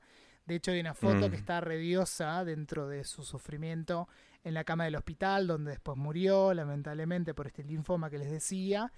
Eh, ¿Qué sé yo? Inspiró a Lou Reed. eh, eh, se codeaba con toda la fama de ese momento. Creo que también The Velvet Underground eh, fue, fue musa de ellos. O sea, bueno, grosa, grosa Candy Darling. Así que mucho de la estética de Saint Vincent en esta era va a pasar por ahí. Y como nos tiene acostumbrados, va a tener este guiño kinky, Saint Vincent, de el Dad Home porque vuelve su padre después de haber estado preso hasta 2019. Ella ayudó a la construcción o reconstrucción de la casa del padre, por eso está el juego ese. Pero también está como, yo soy tu daddy. Tipo sugar daddy o algo de eso. Con esta energía muy masculina metida en el medio, que no tiene por qué ser masculina. Justo ella porque le puso daddy, pero podría ser soy tu mami. Muy sexualizado todo. Y la tapa del disco es bárbara porque juega con eso. Con esa Ay, estética muy sexy, retro, qué sé yo. Está diosa. Para mí es una de las mujeres más talentosas que he escuchado en los últimos años. Tiene ya como 15 años de carrera, Saint Vincent casi. O sea, tienen de todo, desde canciones más tranquilas a algo más electro clash. Eh, no sé si la viste cuando vino acá a Argentina Lola Palusa a presentar el disco Ay, Massive no. Action. Bueno, yo estuve ahí casi primera fila, impactado, mal, porque es potra, no puede ser más hermosa, porque es hermosa Annie Clark. Y jamás vi una mujer cambiar tanta, una mujer o artista en general, cambiar tantas veces de guitarra en vivo. Creo que usó fácil 5 o 6 guitarras diferentes durante la presentación de 45 minutos, hora y media. O sea, fue, Qué bárbaro. fue una, una, un golpe en la cabeza sideral, sonoro, visual, todo excelente. Así que para mí, vos que decías que... eh, no me acuerdo qué disco dijiste en el, en el podcast que podía llegar a ser tu favorito del año. O asumís que puede ¿El de, ser. el de Demi? El de Demi. Bueno, para mí el de Saint Vincent. No, no decía del año, dije de Demi. Ah, de su de. Demi, perdóname, te había entendido mal. Sí. No, del año hasta ahora va No, Chemtrails Over the Country Club, olvidate. Muy poquititos. Bien emo. Para mí, Saint Vincent, seguramente saqué uno de mis. ¿Sabemos cuándo sale el disco? En mayo, creo que el 14. A mitad de mayo, digamos. Ay, O genial. sea, nada. Mayo va a haber un montón. Va a haber un No, no, montón. no, Para mí seguramente el de Olivia Increíble. Rodrigo, así tipo putito emo, pero bueno, ya fue. Pero bueno, les recomiendo que busquen los videos, escuchen las canciones Ah. y sobre todo, por favor, vean las presentaciones en Saturday Night Live, que está bárbaro Sí. y tiene un coro de tres mujeres negras diosas que les da primero mucho protagonismo, que eso es muy bueno, y cantan como son la leche, diría en español. Excelente. Son la leche. Son la leche. Bueno. Así que bueno. T-Rex es esta nueva era de Saint Vincent, Dead is Home, y bueno, escuchen todo. Bien, muy bien. Ay, estoy contento porque ya falta, bueno, no si estoy contento porque ya llega a mitad de año. Pero falta poco para que esté HBO Max y todo el mundo pueda ver Veneno. Yo, yo estoy pensando, estabas mencionando. claro, estoy pensando en qué momento todo se el mundo pasó medio año. ¿no? Ay, no sé, bueno, basta, que, que me queda un, Twitter, me queda un T-Rex. Qué fuerte. Me queda un T-Rex y tiene que ser un T-Rex em, de todo el mundo para Montero, Call Me By Your Name de Lil Nas X. Es excelente lo que pasó con Lil Nas, porque, a ver, a mí el, el- el tema con el cual él se hace conocido em, no me gustó tanto. Este tema, eh, Old Town Road, eh, producido por Diplo, si no me equivoco. Creo que estaba producido por Es que Diplo. tiene y- varias versiones. La más popular Bueno. con Billy Ray Cyrus, el papá Con Billy de Ray Cyrus. y la Noah. A ver, no, fue un furor el tema. A mí no me llegó, no me gustó. Pero, o sea, me gustó, pero hasta ahí. Pero ahora con Montero me parece que va a ser impresionante la era. También el disco se va a llamar Montero. Montero es el nombre de pila de él. Por eso le pone así al, al disco y al sencillo. Em, me parece que es muy interesante lo que plantea desde su lado artístico. Em, si con su primer sencillo Bomba, bueno, después tuvo Panini también, que es muy bueno, Holiday también fue bueno, em, pero si con su primer sencillo sobre todo planteaba así como un- el estilo, creo con esto, con Montero, em, viene a decirnos, bueno, este también es mi posicionamiento. ¿Posicionamiento se dice? Sí. ¿Por qué? Porque es un tipo gay es un tipo gay asumido en el mundo del rap. Que ni siquiera eh, mujeres son bien vistas en el mundo del rap. Es un mundo tan misógino, tan machista, eh, que a las minas les cuesta un montón. Y imagínate también a los, a los pibes, a los pibes gays. Sí, el que me viene Entonces- automáticamente a la mente es Frank Ocean, pero no estoy pensando en muchos más. No. Entonces, tener la posición de Lil Nas X va a ser una referencia para muchos rappers. Y no tan, no tan solo hablo para pibes gays o para mujeres. Mujeres, por suerte, hay un montón de referencias hoy en día en el mundo del rap. Pero hablando del mundo queer, eh, para toda la comunidad, me parece que va a ser una referencia muy fuerte. Y él se posiciona de- desde el inicio. Él, cuando apenas lo conocimos, ya dijo, bueno, yo soy gay. Este, nada, y hago esto. Este es mi arte. Y mm, ahora con este tema viene a un poco romper algunas estructuras. Mete un estilo flamenco dentro de su, de su, de su estilo en sí. O sea, que como que hace un mix ahí muy interesante, un híbrido así como inesperado, que estaría tremendo si la mete a Rosalía. Ve, Rosalía, deja de hacer colaboraciones con Bad Bunny y venía a hacer Estaba esto. esperando a que lo dijeras. Porque Montero tiene esa influencia flamenca, que no sé de dónde salió, la verdad no, no vi entrevistas o no lo escuché hablar sobre el sencillo. Debería hacerlo porque quiero indagar de dónde sale esa influencia. Y yo cuando lo escucho me la, la- la veo a Rosalía bailando de fondo. ¿entendés? Claro. Pero bueno, más allá de eso, el pibe se planta con un tema en el cual se auto eh, critica y a su vez se, se pasa un paño, como se dice, o sea, se, se lava las heridas y dice, bueno, eh, pibe, o sea, ya crecí, estoy más grande, eh, yo sé que vos querías ser un putito en el closet y no salir nunca y mantener este secreto, pero no, no se puede vivir así y hay que ser auténtico y hay que salir y ser uno. Y entonces, en el video, lo, en el video que fue grabado todo con un croma, o sea, con pantalla verde, es impresionante. Queda muy bien plasmado todo eso. Él hace como un mundo ideal, un paraíso en ese Un video y sube al cielo. Sube a los cielos y sin embargo lo mandan al infierno por pecador. Y cuando vas, cuando baja al infierno, el pibe baja con un estilo impresionante, haciendo un pole dance con unas botas hermosas, fuego, y con un pelo rojo trenzado, una cosa fabulosa, y después va, lo seduce a Satanás y lo termina matando. ¿Qué? Y coronándose él como el nuevo príncipe de las tinieblas. Qué mejor eh, mensaje. Es muy fuerte, es muy copado lo que No, pasó. y aparte tiene Y, este- esta mm, cosa de Call Me By Your Name por la película también, ¿no? Más allá de la... También tiene, tiene como es, es- ese guiño para el otro lado. Y, mm, y está copado porque nada, el pibe, bueno, hizo su segundo número uno en la Billboard Hot 100. Así que felic- felicitaciones. Y además logra conciliar el público rapper heterosexual con el mundo más queer. Y, lograr esas comuniones no son tan habituales en el mundo de la música. Me parece que es muy bueno lo que, lo que plantea. Así que estoy súper ansioso por ver de qué se va a tratar Montero, su nuevo disco. Eh, ver con qué, col- que- con qué colaboraciones eh, juega y demás. Él está muy activo en las redes sociales. De hecho, en estos días hubo una movida de marketing en el cual amenazó que no iba a estar el tema disponible o no estaba en algunos países. No sé, todo el mundo salió así como desesperado a escucharlo, bajarlo, no entiendo nada. ¿Cómo? Me parece que era como para que salgan a comprarlo.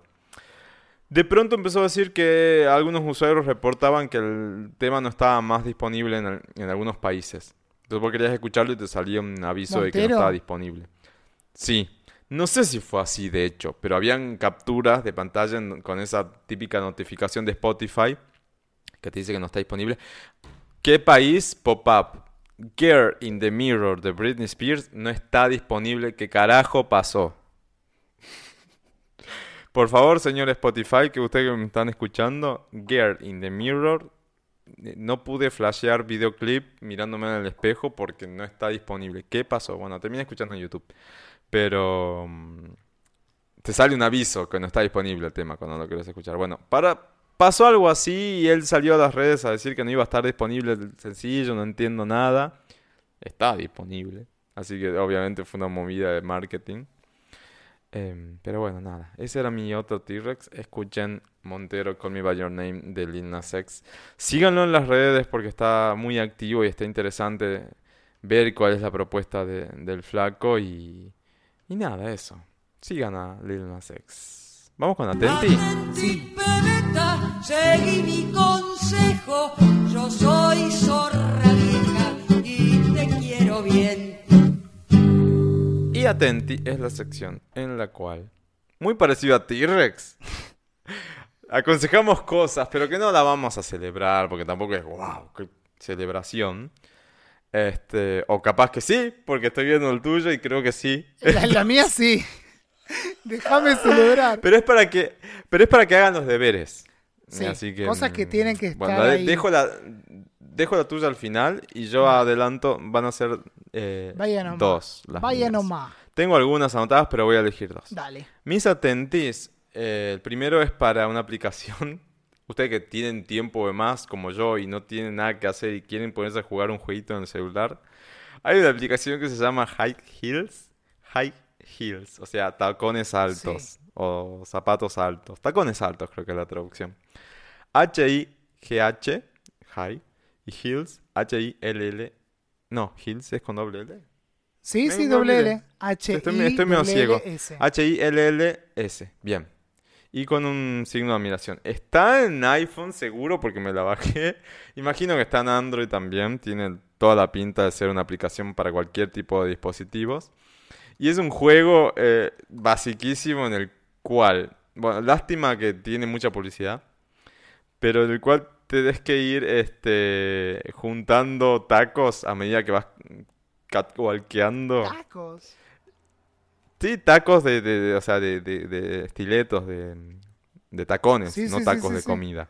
Obvio, entendí, entendí. Pues sos una drag o sos un personaje así, súper top, súper, eh, no sé cómo decirlo, con estilo y vas caminando así como modelando, dándolo todo y, con, y tenés que ir juntando pedazos de tacones y tus tacos se van haciendo cada vez más altos y con eso tenés que pasar obstáculos y llegas al final de la pasarela y ahí te dan el puntaje final. Es como Mario, Puedes ir agarrando- tacos. Algo así, pero vas juntando eh, tacones. Y vi una alternativa, no sé si es de la misma aplicación, otro nivel o qué, porque todavía no, no, no jugué tanto, en el cual también vas juntando uñas. Y con las uñas vas, se te van creciendo y hay lugares en los que te tenés que eh, deslizar sobre palos. Bueno, cuando vas con los tacones, abrís las piernas y te deslizas con los tacones. Y cuando vas con las uñas, haces así con las uñas y te deslizas en medio de los, de los palos. Muy queer todo, Nada, me encanta. Me Es muy queer. Hay mucho color, hay mucho estilo, así que bájense la aplicación que es una boludez. Bueno, yo aprovecho y meto una app también que la iba a dar el episodio pasado, pero ahora viene a colación porque estamos hablando de aplicaciones. La usé en Vaya. mi viaje con amigues ahora. Se llama Tree Count. Así, tal cual. Tree Count se escribe con OU. ¿Sabes para qué sirve? Sirve para distribuir gastos entre las personas. Por ejemplo, nosotros hicimos un tree count del viaje ahora a Salta Jujuy y ponías, qué sé yo, Luis le pagó a Cristian y a, no sé, María, eh, qué sé yo, gastamos en pizza, ponele que eran 500 pesos y vos ponés que lo pagaste para María y para mí. Después María Sí. compra, no sé, qué sé yo, eh, el boleto de una excursión y puso que también te lo pagó a vos y a mí y así. Y lo que tiene divertido es que vas analizando los saldos y, y en vez de hacer el quilombo de no, yo gasté en esto, el otro gastó en otro, no, no", y sacar las cuentas de forma muy rara y dificultosa, simplemente mirás, a ver, pic, y te dice, qué sé yo, vos pones quién sos, por ejemplo, Luis. Luis le debe tanto a María, le debe tanto a Cristian, o Cristian tiene saldo a favor, qué sé yo, así. Está re bueno porque es muy fácil de usar, por ahí le dije de una forma rebuscada, pero es tan simple como poner un gasto, quién lo hizo, No está bueno. a quiénes implica ese gasto, y después solita la aplicación eh, te va sacando los cálculos. Y después descubrimos que podías clasificar los gastos, si correspondían a comida, combustible, o no sé qué. Nosotros poníamos el gasto solo y ya. Pero después directamente podés analizar en qué gastaste más, en qué gastaste menos, cómo fue aplicado tu presupuesto de viaje o de lo que sea. Puede ser una juntada con amigos y fulano puso el hielo, el otro puso la... Bueno, ahora no te puedes juntar con amigos, pero a futuro, A futuro. en algún momento en que se pueda de nuevo, distribuís gastos de una forma muy sencilla. Y después estaba chequeando que podés reembolsarle a la otra persona mediante PayPal lo que gastó por vos. Que acá PayPal Ah, no, no funciona directamente. No funciona. Usas, qué sé yo, transferencia bancaria, le das cash, no importa, lo haces como puedas. No, pero está bueno Pero para hasta saber tiene bien el detalle. PayPal para pagar la plata que se debe. Así que está re buena. Tree Count se llama, búsquenla. Yo la verdad que no la conocía. Eh, la empecé a usar este año y es maravillosa. Great. Y mi último atenti, eh, ahora va para que sigan por Instagram o tienen múlti- múltiples formas de seguir a este artista, pero en Instagram, digamos que lo que uno más tiene al alcance de la mano. Es para, bueno, es un artista mítico, de, no, voy a contar ninguna novedad acá, es un, es un fotógrafo este, inglés. eh, conocido como Nick Knight, tiene, obviamente no es su nombre, pero bueno, es, parte de su nombre, mejor dicho. Eh, se conoce así. En Instagram está como Nick-Night, eh, pero con K. Knight. Eh, y Nick con CK, ¿no? Obviamente. Nick Knight. Es un artista, bueno, es fotógrafo como les dije, pero es un artista en general. eh, que trabajó, no sé, tiene numerosas producciones y además tiene un video de, de Bjork eh, que es eh, Pagan Poetry, si no me equivoco. Ay, me Era el video, tendría que googlearlo. De- es de él, pero bueno, lo último, lo último que hizo fue justamente la campaña de Don Perignon con Lady Gaga, que es una cosa fabulosa. Y cuando vi que lo hizo él, dije, ¿what? Sí, con razón. Y es el responsable de sacar esas fotos alucinantes que tiene Gaga en, en esta nueva publicidad.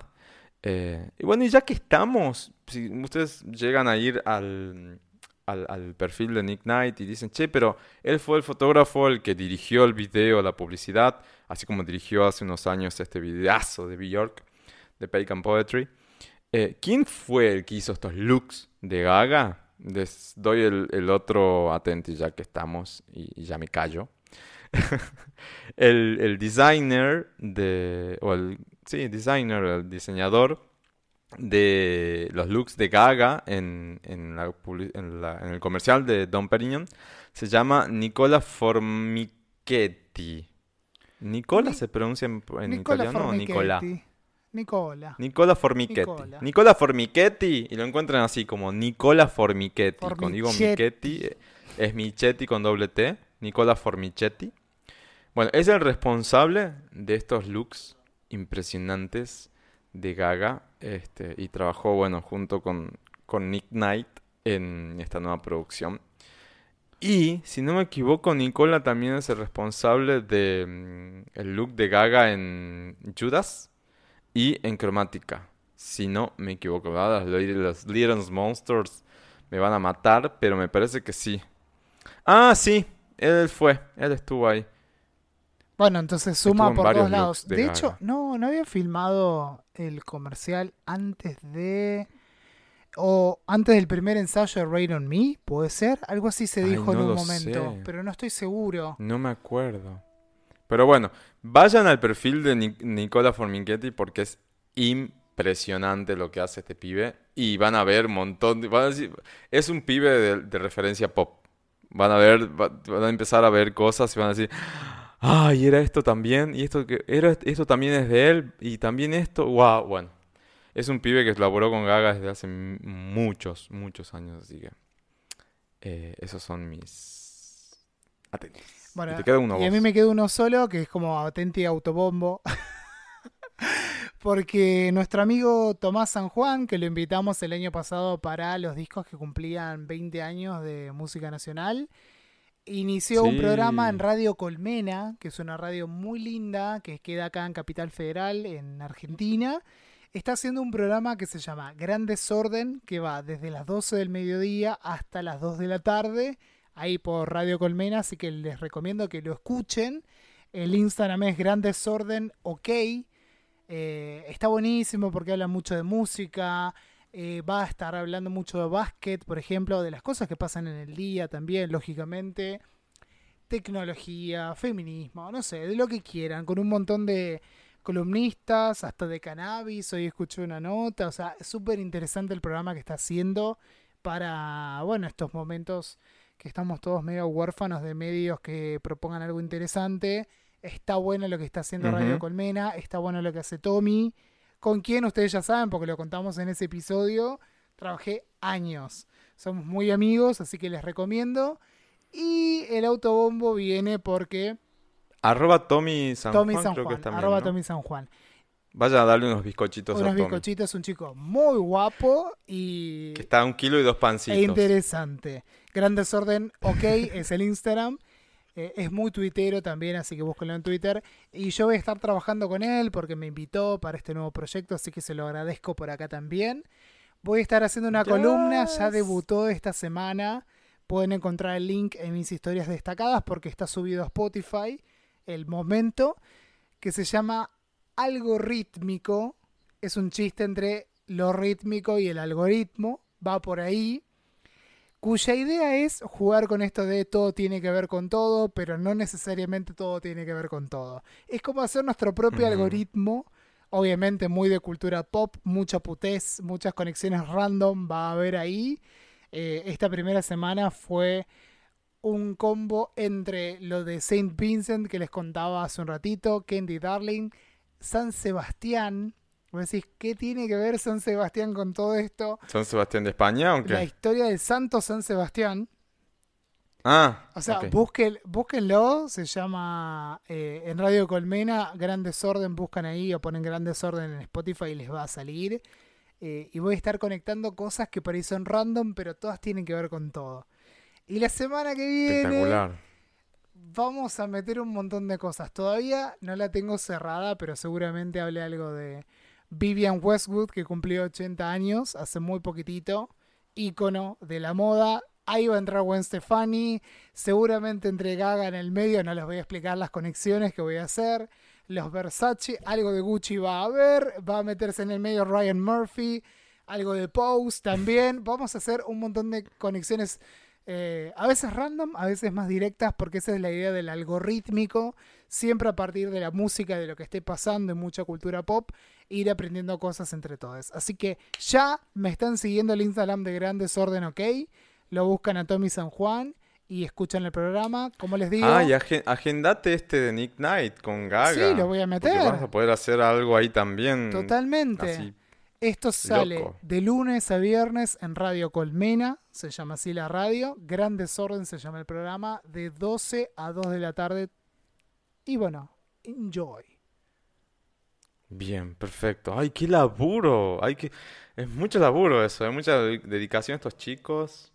Me parece perfecto. Sí, sí, sí. Yo, yo que hice programa diario durante casi cuatro años, te digo, es mucho esfuerzo. Es mucho esfuerzo y es muy sí, divertido. cuando recién lo, lo estaba recién escuchando cuando dabas el, el cuán- cuando está al aire y demás, y dije, es mucho laburo, te tenés que dedicar 100%. Totalmente, totalmente. Así que escúchenlo porque vale la pena. Sí, por, favor, favor. chicos. Y síganlos en redes a, a- a los chicos y al programa. Estamos. Bueno, estamos, Hemos Cristian. terminado el episodio 83. Hemos terminado el 83, señores. Bueno, muchas gracias a quienes llegaron hasta esta instancia. Gracias por la paciencia, gracias por la onda que le ponen. Perdón por la adicción, perdón por la distracción y por la poca preparación. es que ya estamos quemados.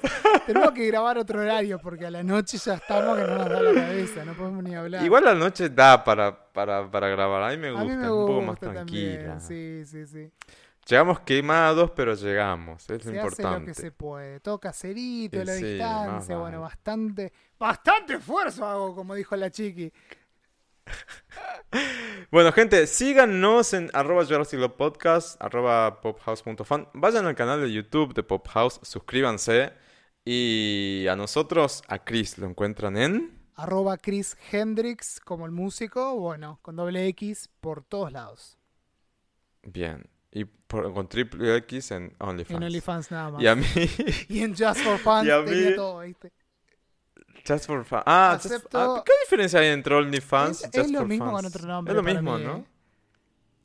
Para mí es lo mismo. No y sé, si hay gente que no, se les está haciendo paso, millonaria y yo no puedo les creer. paso el. Mercado Y uno- Pago. y uno- no tengo problema, Mercado Ay, Pago. Dios mío. Hay gente que se está haciendo millonaria en OnlyFans y uno acá. Si yo no fuera una persona nudes. pública, Luis, te juro que lo hago. Dios mío, pero bueno, gracias por escucharnos. eh, compartan, si, compar- si comparten, eh, etiqueten, así compartimos a su vez. Y nos vemos en el próximo episodio. Ya tengo la idea, vamos a ver si podemos coincidir porque para el episodio de hoy ya estaba todo cerrado, un tema de fechas. ¿Puedo spoilear un poco? Sí, quiero hablar un poco de vinilos. Bien. Así que mm, Like. por ahí el próximo episodio ya tenemos eh, todo cerrado. Vamos a ver. Hoy esperemos. hablando de vinilos, hoy estaba mostrando en, en algunas redes mi vinilo de Art Pop, ahora que está el revival, porque tengo el de la tapa metalizada, la original, Ay, no. porque después lo fuego, reeditaron, fuegazo. pero no metalizado y no tiene Do What You Want. Con R. Kelly, Con, porque con R. Kelly. por las violaciones, Obvias todo razones. eso, claro, busquen la historia, eh, lo van a encontrar.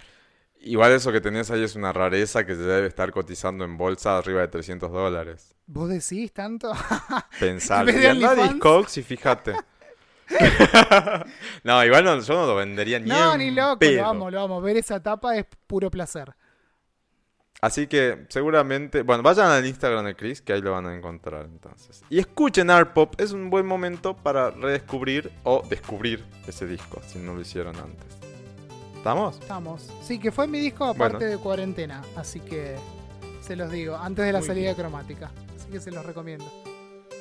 Bien. Bueno, un beso, gente, nos vemos. Cuídense. Chao.